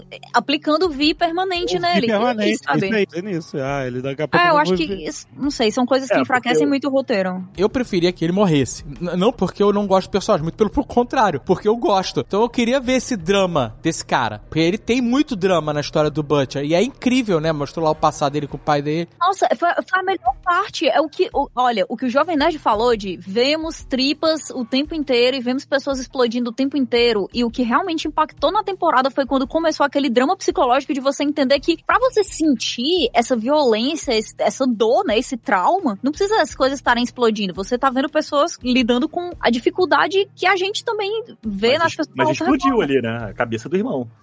Cara, eu não sei se eu te dou o terceiro strike agora. Eu acho que é, né? acho que é strike 3, né? Não tira. Tchau, Agora, Rex. calma. Vou derrubar o Agora, Rex. calma. Explodiu Agora- a cabeça do Rex. Agora, tipo assim, é, eu não sei o que eles vão preparar pro Butcher, mas na série em quadrinhos, o Butcher é o maior vilão da série. Esquece o quadrinho Rex, você tem que se libertar disso. Mas assim, se eles, se eles pegarem essa base, Ele não vai ser vilão. Ele vai ser isso aí que a gente é, um anti-herói, cara. O que eu acho que seria legal, que a Catiuxa falou aí, eles aplicarem o, o- o composto V definitivo nele. Isso seria maneiro, porque, em teoria, seria a pior castigo possível pra ele, né? Ele se tornar um herói, o que ele mais odeia, né? Se tomar um sup. Mas, nessa temporada, a gente viu que ser sup temporariamente não foi um problemaço pra ele, né? Ele gostou. O Rio, então, ele tava brisando. Nossa, saca? ele ele, tava com o bracinho é, pra fora cara. do carro. Ele tava. ele tava via... tava loucaço, saca? Então, eu não sei se a solução de ah, ele vai ficar doentaço, a gente vai ver esse cara fudido e lutando mesmo assim. Aí no final eles vão, aplicam o composto V permanente e aí ele volta. A gente não vai ter esse drama de ah, vocês me transformaram naquilo que eu mais odiei. Não vai. É porque ele já usou os poderes e pra ele tá ok. É, é aceitável, sabe? Ele conseguiria viver com isso. Eu acho que no máximo, se ele morrer, vai ser como, tipo, ele fazendo aquele ato tipo a Maeve fez, sabe? Tipo, se matar por todos ali. Eu não consigo ver isso nesse cara. E essa é a graça dele, ele, porque ele é um escroto. Eu analisando aqui, seria uma, uma- um movimento ousado, uma estratégia ousada, mas que poderia dar mais anos de vida à série. Que é, você tem que fazer a história andar. Porque essa história, ela não é uma história finita. Ela não é uma história que, ah, você derrotou o vilão e acabou o problema. Não, você tá com um milhão de heróis pelo mundo, você tem a corporação que não vai deixar de ser corporação, sabe? Você tem um monte de coisa acontecendo. Então, se você passa mais uma, duas temporadas, o Butcher morre por causa desse negócio, e você começa a renovar toda essa galera, sabe? Você consegue fazer com que a história continue andando. Que você vai trazendo o mundo real pra dentro dela cada vez mais, e você vai contando a história. História de corporação, história de poder, de... e aí dá pra levar mais tempo. Agora, se você ficar sempre com essa luta entre Butcher e Homelander, isso não é sustentável ao longo prazo. É, perde a força. Mas Perde eles vão levar mais, porque tem a- o próprio filho do Homelander, tá ligado? É como se fosse o próximo malzinho que uma hora vai estourar aí e a galera vai ter que enfrentar. Que se eles não souberem, né? que se eles não souberem utilizar direito, vai virar só Homelander temporada 2, assim, sabe? A revolta. E é- Exato, E é, foda, sabe? Quando você pensa que uma série boa, assim, pode ficar andando em círculos, dá uma frustração mesmo. É. Isso, isso que a Zagal falou faz todo sentido, porque se você gosta do personagem, você querer que ele morra porque o roteiro pede aquilo ali, é faz todo sentido do mesmo jeito que a gente não quer que uma série continue pra sempre, justamente porque a gente gosta muito dela e a gente quer que ela seja coesa, né? Ó, eu vou trazer um exemplo aqui que eu, eu né, meu, é meu problema eterno, mas assim, Game of Ih, Thrones. rapaz. Lá vem, lá vem. Caraca, maluco. Strike 1. Strike 1. Ó, o, o- o meu personagem favorito da série era o Tywin Lannister. E ele morre, ele, né, na época os livros ainda contavam a morte dele, então é, né, ele morre no final da quarta temporada lá, cagando, né, o Tyrion mata ele e tudo mais. E aí, cara, só que assim, Alerta de spoiler, inclusive. ah, ah, aqui, ó, desculpa, gente, parece, é, eu tô te livrando do mal maior, aí você que tomou É, melhor assim, é melhor assim. E, e, assim, os bons personagens foram morrendo em Game of Thrones, a gente falou isso no cast, e eles não foram sendo repostos à altura. Então a série foi meio que esvaziando. Aí no final eles não conseguiam mais matar ninguém porque não tinha ninguém pra repor, e eles foram É. segurando todo mundo até aquela batalha de Winterfell lamentável que não morre ninguém, né, dos importantes. Então, mas olha só, ro- eh, The Boys tem capacidade de substituir sim. Por exemplo, não foi feito, mas o menino soldado, ele era um Aham. personagem excelente, por exemplo, É, pra é. substituir o Homelander. Eu também Podia, acho. podia, mas não fizeram. impactante. Se, se nessa temporada, vamos supor, eles tivessem conseguido matar o Homelander e o Soldier Boy virasse o chefe dos The Seven, É, cara, herói da Segunda Guerra, saca? eles continuavam com a história, tirando o Anthony Starr da jogada, entendeu? Isso, isso. Sim. É, e, e ele substitui o Homelander de um jeito que ele fala que o Homelander tem aquela fraqueza muito grande de, de ter uma necessidade de ser amado pelos outros e ele não é. Então faz sentido uma substituição pela outra, porque a fraqueza de um foi retirada da, do- do, Exato, do próximo exato. grande. E é ele é, foda. ele é um cara dos anos 40, igual o Capitão América não é nos Vingadores, né? Tipo, ele é o cara, aquele cara machistão, você é um merda, você me desapontou, você é um chorão e tudo mais, né? É, Então, não assim, pode mais fazer piada com nada, né, hoje em dia. Ah, É, isso. exato, o, o leitinho de mamãe fala, você é só outro racista que a gente não consegue se livrar. filha da puta." Exato, cara. Então, assim, eu duvido que eles vão tirar o Anthony Starr, ou, sei lá, duas, três, quatro temporadas antes da série acabar, antes do que eles querem acabar. É, nossa, isso É, Não, mas olha só, eu... É impensável. É por isso que eu falei, é uma estratégia ousada, você, mas, mas eu acho que a série ia ter um- uma vida maior e mais coerente do que ficar esse cara pra sempre. Porque, cara, é uma pena ele não ter morrido nessa temporada mesmo, porque se você para pensar, ele tava muito fragilizado, né? Você tinha dois inimigos com poderes equiparados ao dele, que era o, o Butcher e, e o Soldier Boy. O Soldier Boy tinha um- uma vantagem em relação a isso, que é justamente ser pai biológico dele. Exato, exato. Ele teve o afeto dele por uns instantes. E ele usou isso e foi foda quando ele fala assim: Ah, eu sou seu pai. Aí ele fala: ah, Eu queria que você tivesse me criado e tal. E ele fala: Ah, Foi mas foda. infelizmente não te criei e você virou essa bosta aí, chorão do caralho. Cara, essa hora, se ele tivesse matado o Homelander, porque ele tava totalmente fragilizado, se ele tivesse Isso, matado ele, seria chocante. As pessoas iam falar disso pra sempre. Sabe qual é? É verdade. é Mais do verdade. que o Capitão Sim. Prótese de, de peru, mais do que Heroes Girl. Tem pessoas, caralho, os caras mataram o Homelander, maluco, que porra é essa? E esse cara que é um escroto mais detestável que o Homelander ia virar o chefe dos caras. Sim. Ia pegar o Paul Reiser, trazer de volta pra voto, caralho. E esse cara ia voltar. E aí a gente ia ter uma nova temporada com esse merda máximo, sabe? Na, na, na- na jogada, entendeu? Realmente é ousado demais. Aí, mas aí sim eles iam falar, a gente foi aonde, a gente foi longe demais. Isso ia ser longe demais. Isso, isso. Isso ia ser longe demais. E, e eu acho que se isso acontecesse, a gente ia começar a acreditar em todas as consequências das outras coisas da série. Porque como o grande plano pra trazer o Soldier Boy de volta, pra testar o, o, o Temp V e todas as outras coisas era pra matar o Homelander, o fato dele ter saído 100% bem aqui, até melhor do que ele chegou nessa temporada, porque agora ele tem o Ryan,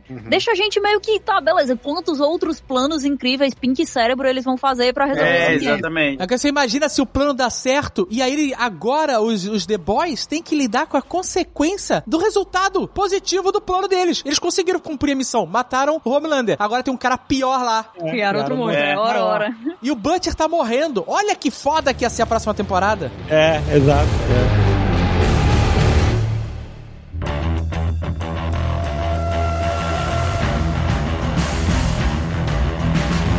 Eu lembro que quando eu li X-Men, existia sempre essa promessa da grande guerra entre humanos e mutantes, a parada que ia escalar. Vinha gente do futuro pra matar senador Kelly, e aí escalava com, com sentinela e não sei o que, e vai ter a guerra, e fudeu. A gente, o Magneto falava assim, ó, vai, vai ter só uma é, a evolução da raça humana e só vai sobreviver, né, a raça mutante e tal, não sei o que. E aí acabava acontecendo o que a gente falou aqui, que nosso medo, ficava andando em círculos, sempre com um problema, resolvia, problema, resolvia. O máximo que escalou foi lá no Dia de Futuro Esquecido, que era, né, uma série meio que desgarrada da timeline, etc e tal. E aí você via esse futuro aí da, dessa guerra, com os- a maioria dos X-Men mortos e tal. Futuro esquecido, né? Era muito what if, né? O próprio título já diz. Totalmente, exatamente. Ah, ou mesmo totalmente. a era do Apocalipse, né? Que o E a- Apocalipse. Ou a- exatamente. A gente nunca mundo. via, mas de verdade, nas revistas, a gente nunca viu uma super consequência pra toda aquela escalada, né? Nunca acontecia de verdade. E o que eu imaginei que foi projetado nessa temporada com esse discurso do Homelander, quando ele não tiver nada a perder, aí ele, aí ele descrevia o que, que ele ia fazer e tal, não sei o quê. Se não teve ousadia de matar o Homelander agora e tal, como o Azagal falou, eles deviam ter ousadia de fazer a escalada acontecer. Um dia, ele não ter nada a perder e, toma, e chegar invadindo a Casa Branca e, e aí toma a porra toda. Mesmo que eles começaram a acertar isso com esse outro espelho com a nossa realidade, que é a galera que ama lá o Homelander ser essa galera que o Anon, conspiracionista e tal. Não lembra o cara discutindo lá o, o leitinho de mamãe? O cara fala assim: meu. Homelander é um herói, a Starlight trafica criança. Lembra Nossa, que os É que isso. Anon falavam que a Hillary Clinton, né, e a celebridade de Hollywood matavam bebês pra sugar o DNA e se injetar pra viver mais e tal. Os caras botaram um xamã maluco Keanon no meio do, do negócio do The Boys. Isso! Sim, cara. E olha só o setup. Quando o Homelander finalmente fala a verdade, que antes era só uma fantasia na cabeça dele, lembra quando a gente vê ele matando geral com laser e era só uma, Uhum, só uma imaginação na dele? né? Quando ele simplesmente fala o que ele pensa e vê as pessoas aplaudindo e ele ganhando popularidade em vez de perder, aí você vê, opa, é isso, essa, é, é esse extremismo conspiratório maluco do absurdo, né? De falar uma coisa tão absurda e as pessoas, é isso mesmo, ele fala o que pensa, é, ele não tem É. papas na língua e etc. Aí você vê, eles, eles armaram um, um cenário pra ele se tornar um líder, um, um líder ditador, caralho, há adorado. E não.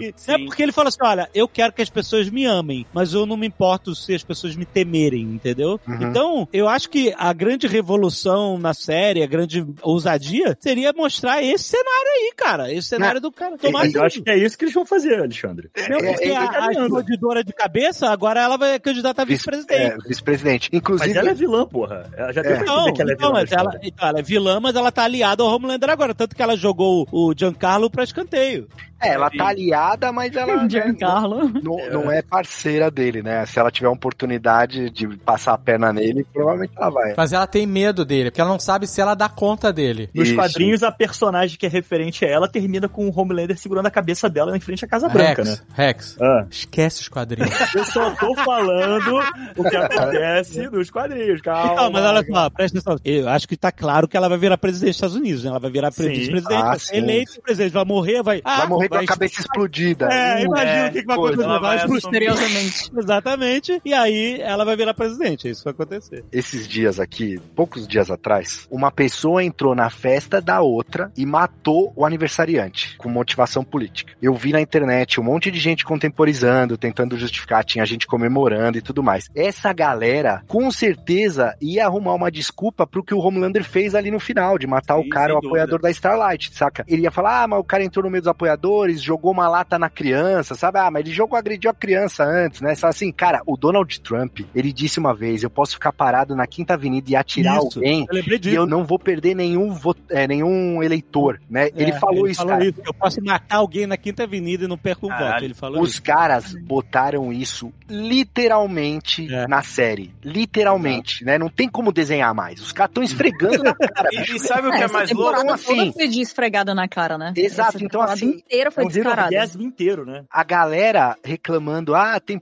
eu gostava quando não tinha política no meu filme, quando não tinha política na minha série, né? É isso, É, cara, outro dia a página oficial do Star Wars precisou se posicionar dizendo, gente, tem o Wars na minha, no meu nome aqui, tem guerra, tá? Não tem nada mais político que a guerra, né? Nem o Jorge Lucas falando que baseou os rebeldes nos Vietcongs e o Império era os Estados Unidos, ele falou isso. Ele deu uma Falou, falou pro falando. James Cameron. Falou Falou claramente, sim. Exato. Então, assim, nem assim o pessoal entende, entendeu? Então, assim, se você aí tá assistindo isso e reclamando e falando, ah, agora tem lacração na série, vocês não entenderam ainda? Vocês são o Todd, cara. Vocês são o Todd, sacou? Vocês não são os iluminados, os caras livres que, que veem o que ninguém mais vê, né? Vocês não são a Aliança Rebelde, vocês não são os X-Men, vocês não são nem o The Boys, cara. Vocês são o Todd. Então, se você. Se você se tá. Todd, eu tô... se você tá, você tá- o Todd é O padrasto da o filha do padrasto Leitinho. lá Ah, da- é o da- padrasto dela lá. é, é o Zé Ruela que aplaude o Homelander no final lá, sacou? Ah, E é tá. ele que motiva todo mundo, né? Porque é muito louco. Uma- o leitinho de mamãe chega nele e fala, mano, não é assim, papapá, desmaia ele com um gancho pra ele largar de ser otário. Aí ele vai lá pra palestra, Cara, vê o cara matando uma criança e ele é o primeiro a gritar apoiando. Desde o começo da série, você já mostra que ele tem, assim, no aniversário da filha do Leitinho, ele tá vestido de Homelander. Sim. Tudo nele é uma, uma idolatria ao personagem, sabe? Ao que o cara fala, o que o cara faz. É, é um cara que segue aquilo fielmente e cegamente, sabe? Então é bem explicado isso desde o começo. Né? E é dá uma vontade raiva, muito né? de se colocar próximo do que ele considera poderoso, porque na verdade ele não é mer- uma merda nenhuma, entendeu? Não é a questão de que ele achava e foi enganado que o Homelander era herói. Ele pensa aquilo mesmo, é o que a Stormfront falou. As pessoas adoram e aplaudem o que eu falo, elas só não gostam da palavra nazista. Sim, Exatamente a mesma Exatamente. parada. É, É, que é, é até o Soldier isso. Boy, né, cara? O Soldier Boy, ele, ele reclama dos nazistas, mas ele é também, né, cara? Só que ele não se enxerga assim. É, mas essa, essa temporada inteira é sobre. Na verdade, todas são, né? Sobre essa hipocrisia, né? Até a hora que o, o Homelander fala pro A-Train assim: você teve a audácia de matar um do seu tipo, e ele tá. Do lado dele tem o capacete do Black Noir. Nossa, é verdade. Então, cara, o negócio do A-Train, né? O do A-Train também. é, Ah, agora trocaram o coração. Então o problema que ele Nossa. tinha zerou também, sabe? Mano, Porra. por que não pensaram em fazer um transplante antes? O que é isso? Mas, cê- mas o cara será não que é entrou na verdade? fila do transplante? Não, porque tinha que ser o transplante de sup, né? Essa aqui é a parada. Mas esse aí podia ter morrido, vai, gente. Esse não tem mais o que contar. Tudo bem, teve aquela discussão do cara lá, do racismo e tal, relevante, mas é um side quest acontecendo na história, né? Mas Nossa, tem uma das mortes mais também. maneiras da série, cara. É. Não, mas ó, a- esse, esse discurso ali na, na- que o cara fica pedindo desculpa e logo, logo ele mostra quem ele é de verdade, sabe? Nossa. Caraca, também é outra parada extremamente real, né, cara? Que no final Cara, o cara tá real. eu, eu, eu peço desculpa se eu ofendi alguém, É. se vocês Só levaram a mal. faltou, só faltou ele tá todo de branco branco num cenário todo branco com cara de choro. Não, é de novo a mesma, a mesma coisa, né? É, é uma. É, um- é colocado de um jeito muito óbvio. Muito Sim, sim. óbvio. É, Forçado. Não, a pessoa pensar assim, ah, eu acho que é uma referência. Não. Mas, o, o- mas eu acho que o A-Train podia ter morrido. Ele podia ter morrido. Mata o cara eu- daquela maneira e morre. Ia ser maneiro. Poderia mesmo. É, eu achei que ele ia morrer ali, exatamente. Ele tinha um problema cardíaco, ele passa a série inteira não podendo correr. e aí, ele, ele- num acesso de fúria, de vingança, ele mata o cara e morre. Cara, o melhor dessa série é o Homelander a série inteira fazendo bullying com ele, cara. Eu tô vendo a sua cinta, seu merda, sai daqui. Sabe? Ele trata o cara mal pra cacete a série inteira. E você acha que o cara vai se voltar contra o Homelander e, E não volta, né, Ele cara? Não continua. Sabe? Pô, mas É, a não. galera ali tudo tem medo, né? Até a mina lá que passa a usar peruca, que ele faz ela passar mó vergonha, tira essa peruca. Nossa, essa cena eu fiquei. Ó, mas aí, a cena de peruca que, que fez sentido, entendeu? Aí Achei valeu a peruca dela mais bem feita que a da Maeve. Pois é. A peruca dela é perfeita na frente da da Maeve. Quando aconteceu aquela cena, eu fiquei aliviada, porque não fazia sentido ela tá o tempo inteiro arrancando o cabelo, os tufos gigantes de cabelo, e ela continuar mega cabeludo. Que é isso, cara? Que, que tipo de minoxidil é esse que tem nesse universo? Pô, não funciona pra mim, porque eu tô tentei. E é- Oh, meu Deus, o bichinho.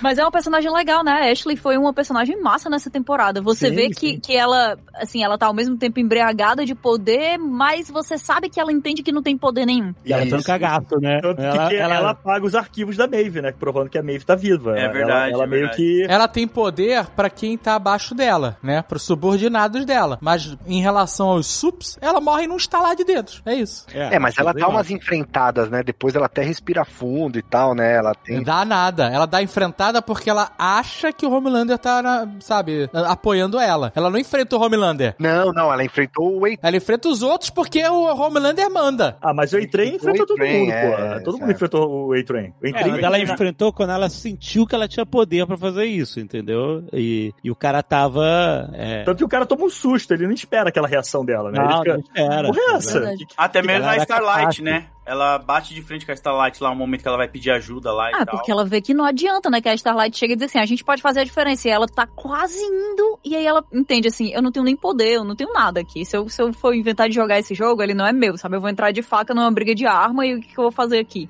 Né? E, e a gente não pode esquecer que o A-Train também entregou aquele brother da, da Starlight, né, cara? Ele- Exatamente por isso. Você acha que o cara vai se render, vai ficar do lado deles e tudo mais, e é ele que entrega pro Homelander o, o moleque. Caraca, sabe? o Homelander mata o moleque também de uma forma, pelo amor de Deus, né? Não, só mostrou o corpo do cara, Nossa, né? O que cara. sobrou do cara, né? A perna arrancada, sinistro. É que a Starlight é foda também, ela só acende o olhinho, né? Ela fica acendendo o olhinho, acende o Não, olhinho. e, e detalhe, ela só quer usar os poderes à noite. Pois é, ela, caraca, no final ali, ela tá no estúdio, o, o Rio e manda lá todas as luzes. Tu fala, nossa, agora vai ser. A mulher tá, tá overcharged. Aí, pff, dá um, um estourão. É isso. Ah, não, cara, porra. Peteleco, Pô, ele é, cara. tipo daqueles dois irmãos que tenta dar as mãos, só que eles já estão mais velhos pra. Pra super Aquilo foi muito bom. É, na suruba lá. Ela é jubileu, cara. TNT, TNT. Ela é Pois jubileu, é, né? eu, eu achei, assim, é, a Starlight precisa de luz pra funcionar. Toda vez que ela acende o olhinho, tá sempre escuro, entendeu? Não tem de onde ela tirar energia pra fazer o negócio. Ela nunca vai conseguir enfrentar os caras. Mas quando tem energia, quando tem toda a luz do mundo, ela também não faz nada? Dá um, um puff, sabe? o quê? A lamparina. Nossa, foi muito. Cara, eu não gosto da Starlight. Eu tenho até implicância com a atriz. Você vê, não vê no Brasil, né? Você viu? Não. boa coisa não é, boa coisa não é. Veio a maior turma, veio o Kimiko, veio a que explode cabeça. Teve até um cara que gritou Pop My Head. Vocês viram isso? A galera foi muito bom. É a versão do Pisa em mim dos super-heróis, né, cara? É, exato. Mas cadê a Starlight? Cadê? Não vi. Não veio no Brasil, né?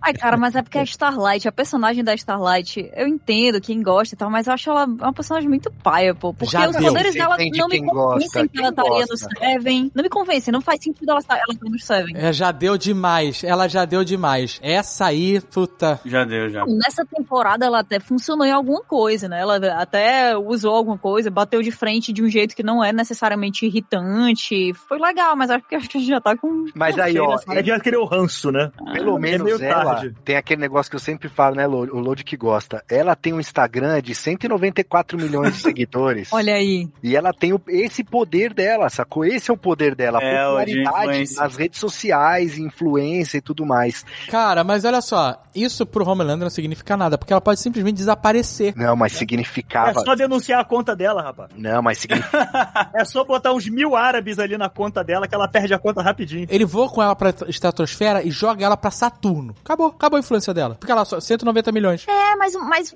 o problema não é a influência dela por existir, né? O problema é que ela dá a oportunidade pra ele voltar a ser Isso, popular. exato. Ela tem uma, uma aprovação muito alta ali entre a galera, então ele precisa se dobrar a ela, porque a única, o único limitador de poder do Homelander é a vontade dele de ser querido por todo mundo ou temido por todo mundo, né? Mas depois ela vai embora e não muda nada. E as coisas pra ele só melhoram. Ela fez a live é, expondo Lá no ele. elevador, né? Não, ela É. polarizou, né, Dave? Porque quando eles estavam um casal, a popularidade dele subiu e tal, por causa dela. 98%, né? Ficou Exato. todo, todo mundo gostava deles dois. Mas, cara, agora que ele, te- ele no final da, da temporada mata o maluco e os caras batem palma pra ele. Mas aí é aqueles 30%, né, que fica aquela galera, mas agora tá dividido. Tem a galera da Starlight com camisetinha, então. É que eu acho que Homelander vai perceber que, na verdade, o que ele quer é ser amado por alguém, né? Ele tá sempre confundindo isso, ele tá sempre achando que uma pessoa que tá por ele, com ele por medo ou por conveniência, ou seja lá o que for mentindo, realmente gosta dele, né? Ele achou isso da Maeve, ele achou isso da, da mulher que era tipo a chefe barra mãe dele, que amamentava ele lá, que era super bizarro. Então eu acho que agora ele, com essa galera aí pequena que vai idolatrar ele, ele vai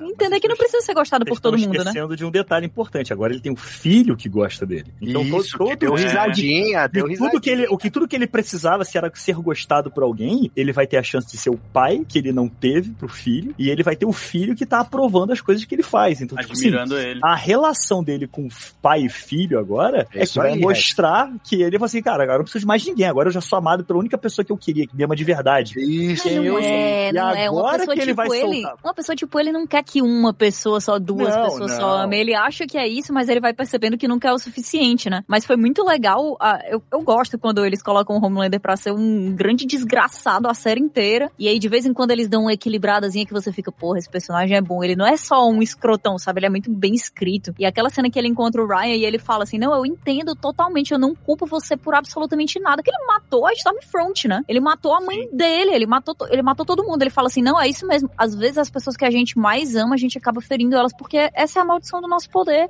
É, e cara, você fica, porra, caralho, esse é isso. personagem é demais mesmo. Até né, na cara? cena, quando ele explode a cabeça do cara que tá lá na, na palestra lá que ele tá fazendo, a reação dele como ator, tipo, mudando de medo, como a galera vai receber aquilo pra felicidade, todo mundo batendo palma pra ele, é muito foda, mano. Não, a expressão facial do esse É Anthony foda. Starr é, é incrível, cara. Ele é muito bom, ele é muito bom. Ele e o Butcher, puta que pariu, cara. Os dois. Aquela cena dele no espelho é, é excelente, Nossa, essa cara. cena do espelho é muito É, são dois personagens diferentes, né? São Ele, dois ele é exatamente. totalmente vulnerável e o outro lá, né? Não, cara. é- Que é o mesmo diálogo que o pai dele tem com ele, né? Tipo assim, pô, não, você, você teu, tu tem essa mania de querer que as pessoas gostem de você. É, o teu erro tá aí. Você quer, você é muito humano. Tu para com essa porra. sabe? Ele já tem essa, essa É, consciência. Deixa de ser humano e seja perfeito, né? Exato, então ele já tem isso já batendo na cabecinha dele ali, né? Explicando qual vai ser a tendência dele. E eu acho que isso vai acontecer. Isso, isso para as próximas É, temporadas já vai ser um grande estalo dele do tipo, ah, cara, cansei. Agora é, é como eu quero e acabou. Porque quando ele ameaça Starlight, ele fala exatamente aquilo. Ok, eu posso perder tudo que eu amo. Agora, se eu perder tudo que eu amo, você sabe o que eu vou fazer com o mundo, né? E ninguém segura o cara. Então, mas aí que tá, aí que entra, que a gente já falou aqui, mas eu acho que vale a pena a gente falar, porque eu não vi, eu não assisti nada de Supernatural, eu sempre soube que teve, tinha uma adoração lá pelos dois irmãos Winchester, o E caramba o quatro. Castiel também, o Castiel também. Eu- hoje. é, mas ele veio até pra CCXP aqui, né, uma vez, o, o ator do Castiel. E eu lembro desse outro, do um dos irmãos, que ele era o cara da, do Gilmore Girls. E aí tem esse, o Jensen Ackles aí, que é o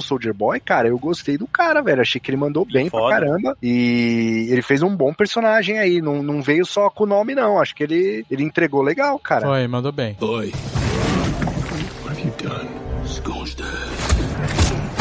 Falando em Soldier Boy, foi muito maneiro quando eles foram pra Rússia e ver toda aquela arte dos heróis americanos retratados, né, como monstros, vilões, né? Sim. Nos pôsteres, nas fichações. Puta, achei muito maneiro, cara. Foi, foi legal pra caramba. Porque o universo cresce um pouco, né? A gente consegue entender um pouco mais de como é a visão de outro, de outro país daqueles super-heróis, né? Sim, Eu achei sim, sim. muito legal, cara. Não, e ao programa de tempo. fofoca lá, né? Falando que o, o Homelander tá com a, com a Starlight colocando aquela carinha do Rio e assim, a TV Fama. Nossa, é mesmo, TV Fama. Sim. É muito bom, cara. Foi muito bom o crescimento do, do universo. Foi bem feito, cara. Muito bem feito. E tinha o ratinho voador também, né? Naquele. Que foi. Na, na- não era lá na Rússia, né? O ratinho? Isso. Era o hamster voador. Caraca, muito bom aquele ratinho. Eu adoro quando eles colocam essas propagandas antigas ou os filmes antigos que Sim. você fica, porra, isso aqui funcionaria demais, que eles que funciona como propaganda, né? Uma das maneiras mais fáceis de você entender o que é que qual é a do Soldier Boy, por que, que ele funcionava, por que, que a galera gostava dele, por que, que ele perdeu a noção de tudo. Acho que ficou mó bem feito. Toda vez que A- começava um clipezinho desse, eu ficava, eita. É, contextualiza bem demais, né? O agente lá falando que ele não ganhou as guerras, né? Ele só foi lá pra tirar foto e era Então, isso, mas não sei cara. por quê, né, cara? Porque o cara ele ia ganhar qualquer guerra, velho. Mas isso, mas isso é o que eles falam do- também. Tava É exata- fazendo filme. Então, tem a mesma Tem história aí. É exatamente, os caras são celebridades, eles não vão matar os caras, entendeu? Uhum. O cara, tanto que eu falei, nos quadrinhos, a primeira aparição deles, eles vão pra guerra e morrem.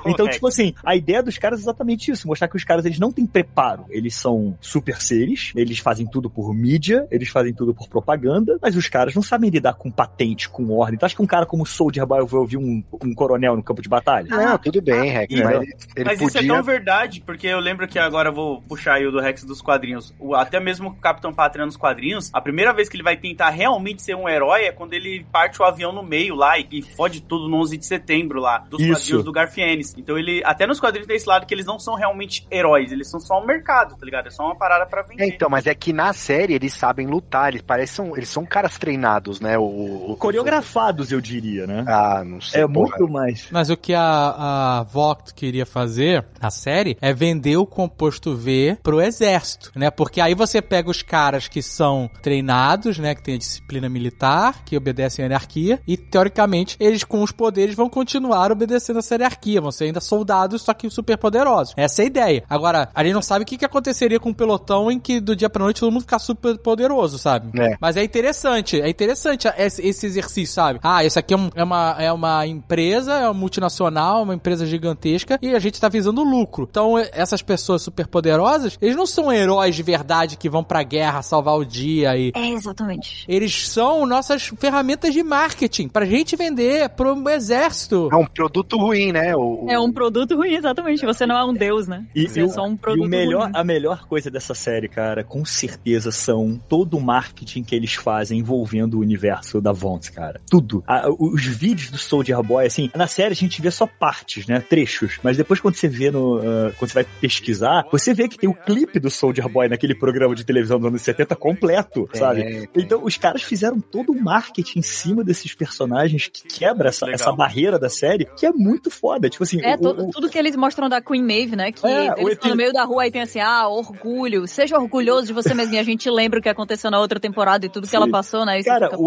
o episódio zero da, da terceira temporada é o trailer do filme do Seven, sabe? Com uma vilã sendo Stormfront, que quando você vai ver é a Charlize Theron. Gente, a Charlize Theron, o que aconteceu?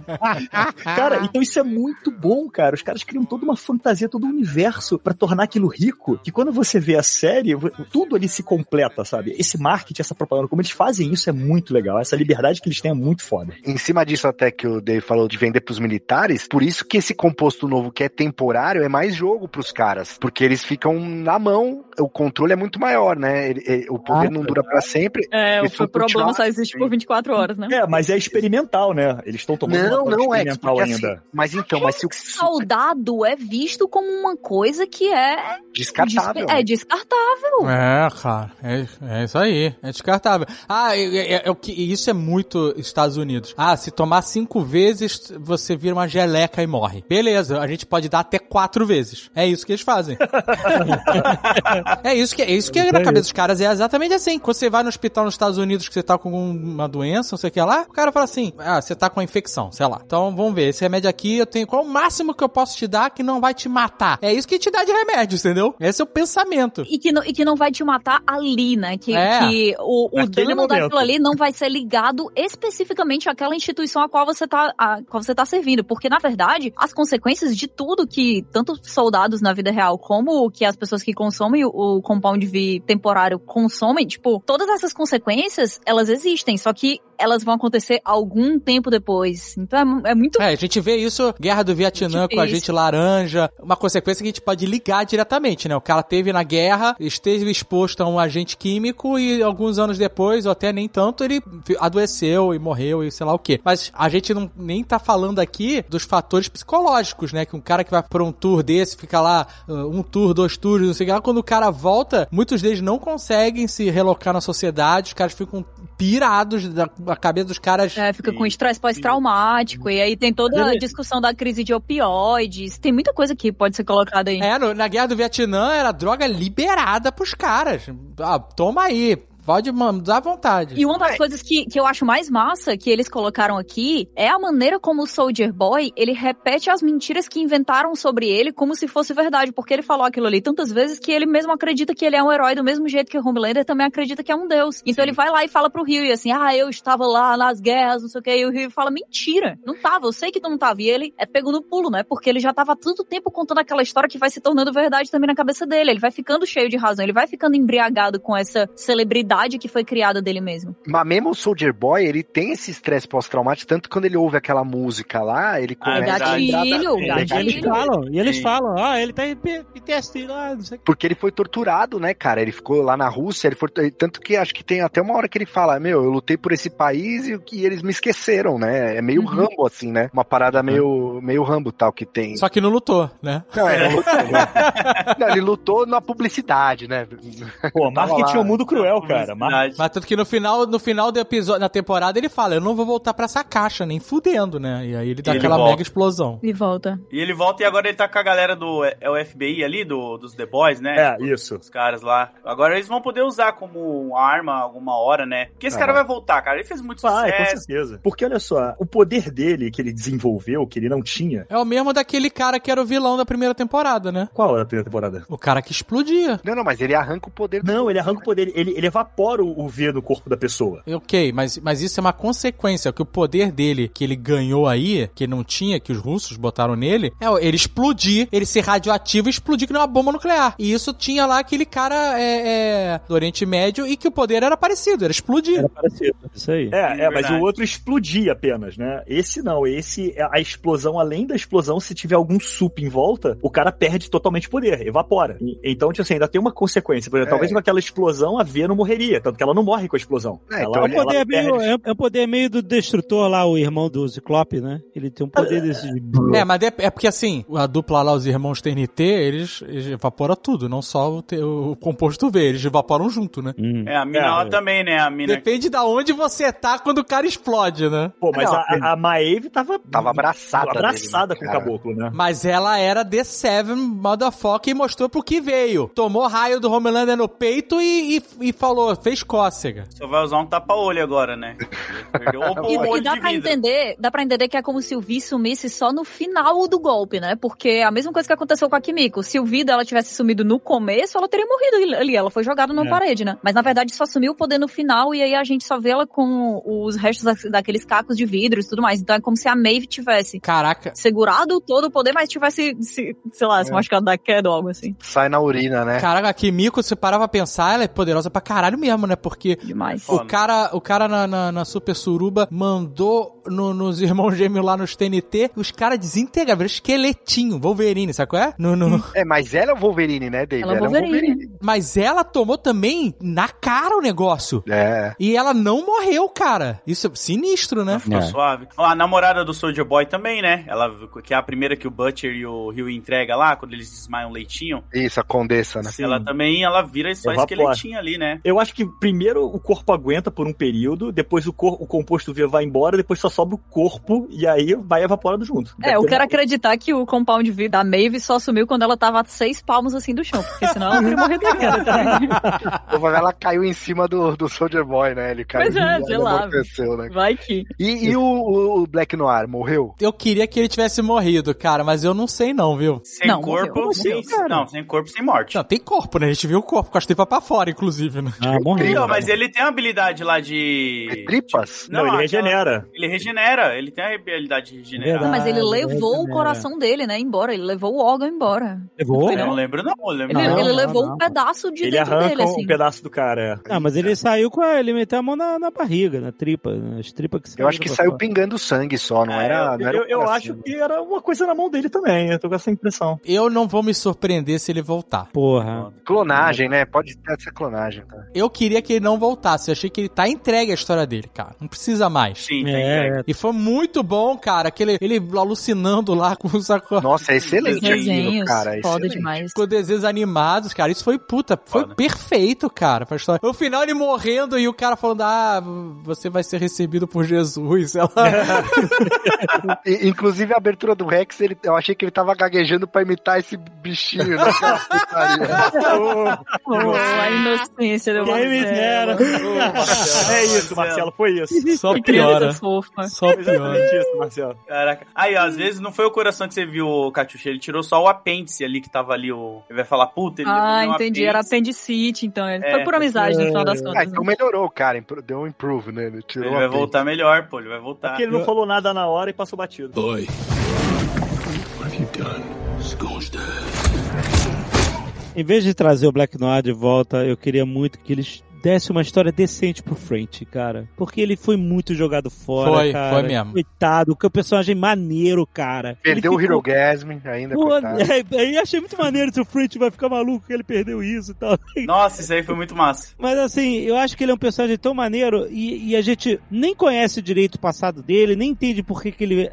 Sabe, por que, ele só fica lá, mancar, mancar, mancar, mas sabe, é uma pena, porque é um personagem maneiro que ele tá solto. Ele, ah, por que, que a gente precisa do French? Porque ele é o cara foda químico que sabe fazer bomba, sabe fazer. Ah, vai fazer o gás que vai fazer o cara desmaiar. Aí beleza, então a gente só precisa do French no último episódio. E aí o que, que a gente faz com ele na série toda? É isso, musical, é, enche faz um musical. Nossa, Sabe- cara. E aí fica umas side quests, whatever, né? De vá lá matar não sei quem. Puta. Esse foi o verdadeiro Love Sausage, cara. Foi a encheção de linguiça do amor, não quero, não sei o quê, que não ficou rodando, ficou Nossa, rodando. e teve um momento que eu achei que ia ser bem desenvolvido e interessante, porque quando a mina lá fica falando, ah, você é um cachorrinho do seu pai, aí você fala, Leronina, né? É, aí eu falei, nossa, cara, será que eles vão pegar uma vibe meio cão de briga do Jet Li, tá ligado? E falar, puta, esse cara aqui, ele foi treinado pra isso, tá ligado? Só pra matar e, e é isso. Mas não. É uma discussão mó boa, é uma discussão mó boa, só que eles apressaram tanto essa ideia de que ele tá sendo emocionalmente abusado durante toda a vida dele e ele tá sempre respondendo a uma figura de autoridade que não respeita ele. É, É, massa, sabe? É uma discussão no- irada, só que eles passam por isso tão rápido e adicionam uns personagens nada a ver tão rápido que você fica, tá. é que no É, final ele perde não um falou assim, ah, meu pai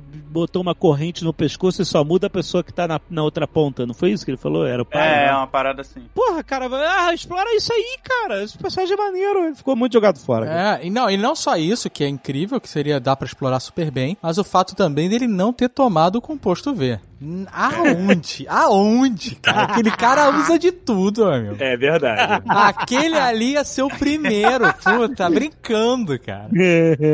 E acho que também o Leitinho, cara, porque eu acho que ele merece um pouco mais de. Teve até um destaque, né, na, na temporada, o contraponto ali com o Butcher, mas eu acho que tem espaço ainda também, é- cara. Não, mas ele, ele foi mais envolvido. Ele foi mais. Ele Não, teve foi, negócio foi, de foi. brigar com o cara na frente da filha, É. ele ficar mal. Nossa, isso aí foi foda. A Sabe? Série tá indo bem, mas assim, vai chegar um ponto que não dá pra você continuar com a série é, abordando as mesmas coisas sempre. Sempre a base Isso, da é. chantagem, É, o que a gente já falou, né? sempre a base da. Então, é, não dá, não tem como. Eles vão ter que realmente começar a mostrar na próxima temporada alguém usando um composto V2, é, a- alguém desenvolvendo alguma outra coisa. É, a- Até dá, algu- né? Se eles forem comentar sobre como é um problema sistêmico e por mais que eles matem o Homelander, as coisas vão continuar do mesmo jeito porque ele é só um produto da VOT e a VOT continua lá e depois da VOT também tem todo o sistema que permitiu a VOT existir, é uma discussão que é massa. Só que eu acho que se eles não estão vendo um final pra essa série, eles não estão dispostos a fazer uma discussão assim com um final Não. definido, né? E eu acho que trazer um composto V2, V3, V6, lá, a música da queixa, não adianta nada. porque no final você só tá contando a mesma história de novo. Sim. Né, né, e não vamos esquecer, o Fala Mansa lá também é outra carta que tá na manga, né, cara? O. Fala mansa? Que isso? Pagode? É, como que chama o o Gus Fring lá, cara? Esqueci o nome do cara. Ah, Ah, o Gus. já tava dançando um forró aqui. cara. Hum, Não, cara... É, mas ele é, todo o personagem dele é com essa fala mansa, assim, né? O cara. Ele é o Gus em tudo. O Giancarlo lá. É, o Giancarlo Esposito lá. Ele foi preso, mas não foi eliminado também. Ele volta, né? Com certeza ele vai voltar. Ele volta também, né? Claramente volta porque ele tava zero preocupado, né? É muito doido, porque o Capitão Pátria, ele já tá no nível... Ele deve estar fazendo o verdadeiro Hirogasmo, né?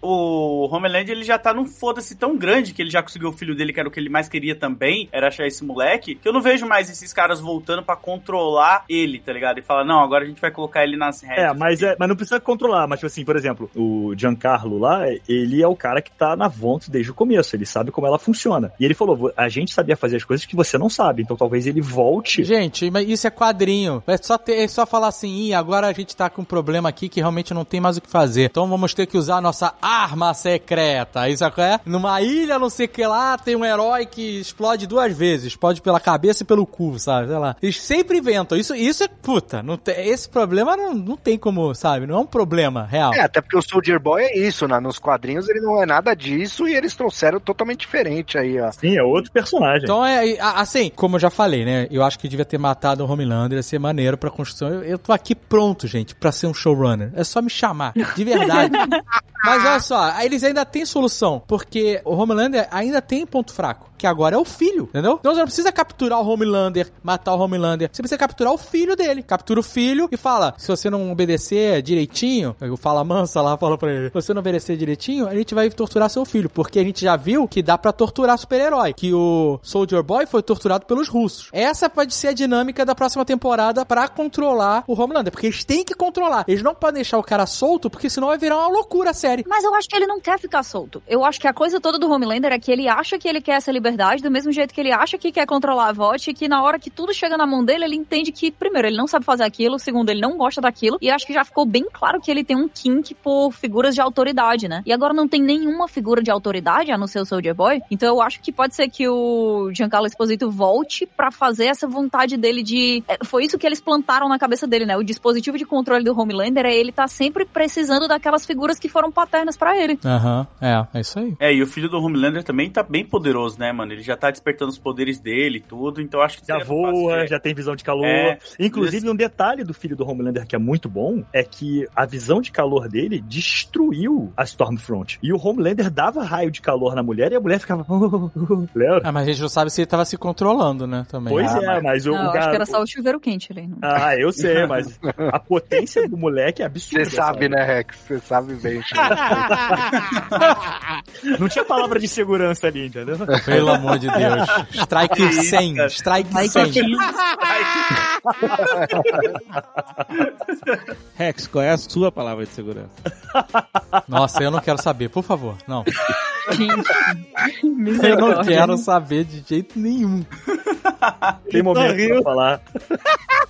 Não, não revela não, Rex, isso daí. Não, é segredo. No começo da temporada, eu tava lembrando, tem uma cena do The Deep que ele come o polvo, né? É literalmente, né? Como alimento mesmo. Gastronomicamente. Gastro... Aí eu falei, pô, que Nossa. bundão esse cara. No... Porque eu lembrei de Old Boy na hora, né? O, o Sim. filme coreano lá que o cara come o, o polvo vivo e tal. E aí eu fiquei sabendo depois que a série ganhou um prêmio por ser amiga dos animais e tal, por ter usado CGI nessa cena e não um polvo de verdade, tá ligado? Caralho. Não, e também a mensagem por trás. De... Por trás de quem? A mensagem que os caras passaram em relação a essa coisa do povo, não só ser digital. Mas, meu Deus do céu, o que que tá acontecendo? Não, não só por ser digital, mas também porque é um negócio que é contra maus tratos aos animais, é uma organização meio vegana. Então, tipo assim, pra você. A série mostrou assim, aquele raciocínio do bicho falando, né? Ele tá rezando. Essa cena é muito engraçada falando. É, então, não funcionou.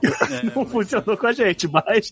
Não. Você, você é a prova viva de que não funcionou nada, que esse prêmio é só bucha, é só fachada. Porque depois três cenas depois, tem ele fudendo o polvo. Tá Nossa, brincando. verdade, cara. Nossa, ele tenta meter um trisal ali Polva, ainda, né? polva, era fêmea. Trisal. É. Use, use Acerte os pronomes. os certos. Nossa, cara, e ele dizendo assim, não, é porque ela te acha muito gata. Nossa, cara. Ah, ah, aí o tentáculo se mexendo assim, ela, não. Nossa, mas aquela, aquela mulher também é o fim da picada, né, cara? Ah, ela não dá, cara. Nossa, Eu achava ela insuportável, mano. Eu não Ah, gostava mas ela não, é cara. pra ser insuportável. Não, Eu mas acho Não, que mas, é, mas ela tava Ela atormentando a vida isso. dele, tá certo É. ela. Não, pô, tá maneiríssimo o papel dela na série. Próxima temporada é The Deep se relacionando com o Baiacu, mano. Daí não vai ter pra ninguém. O Baiacu. Meu Deus.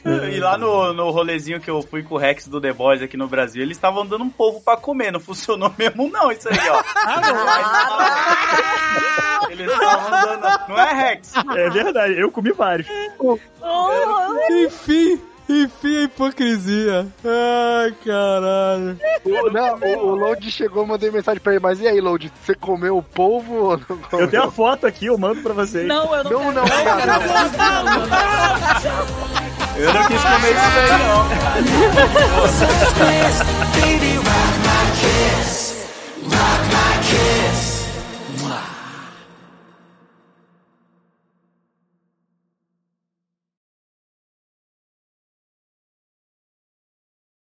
Ô, Dave, se fosse o showrunner, você ia botar aquela cena das tiazona lá.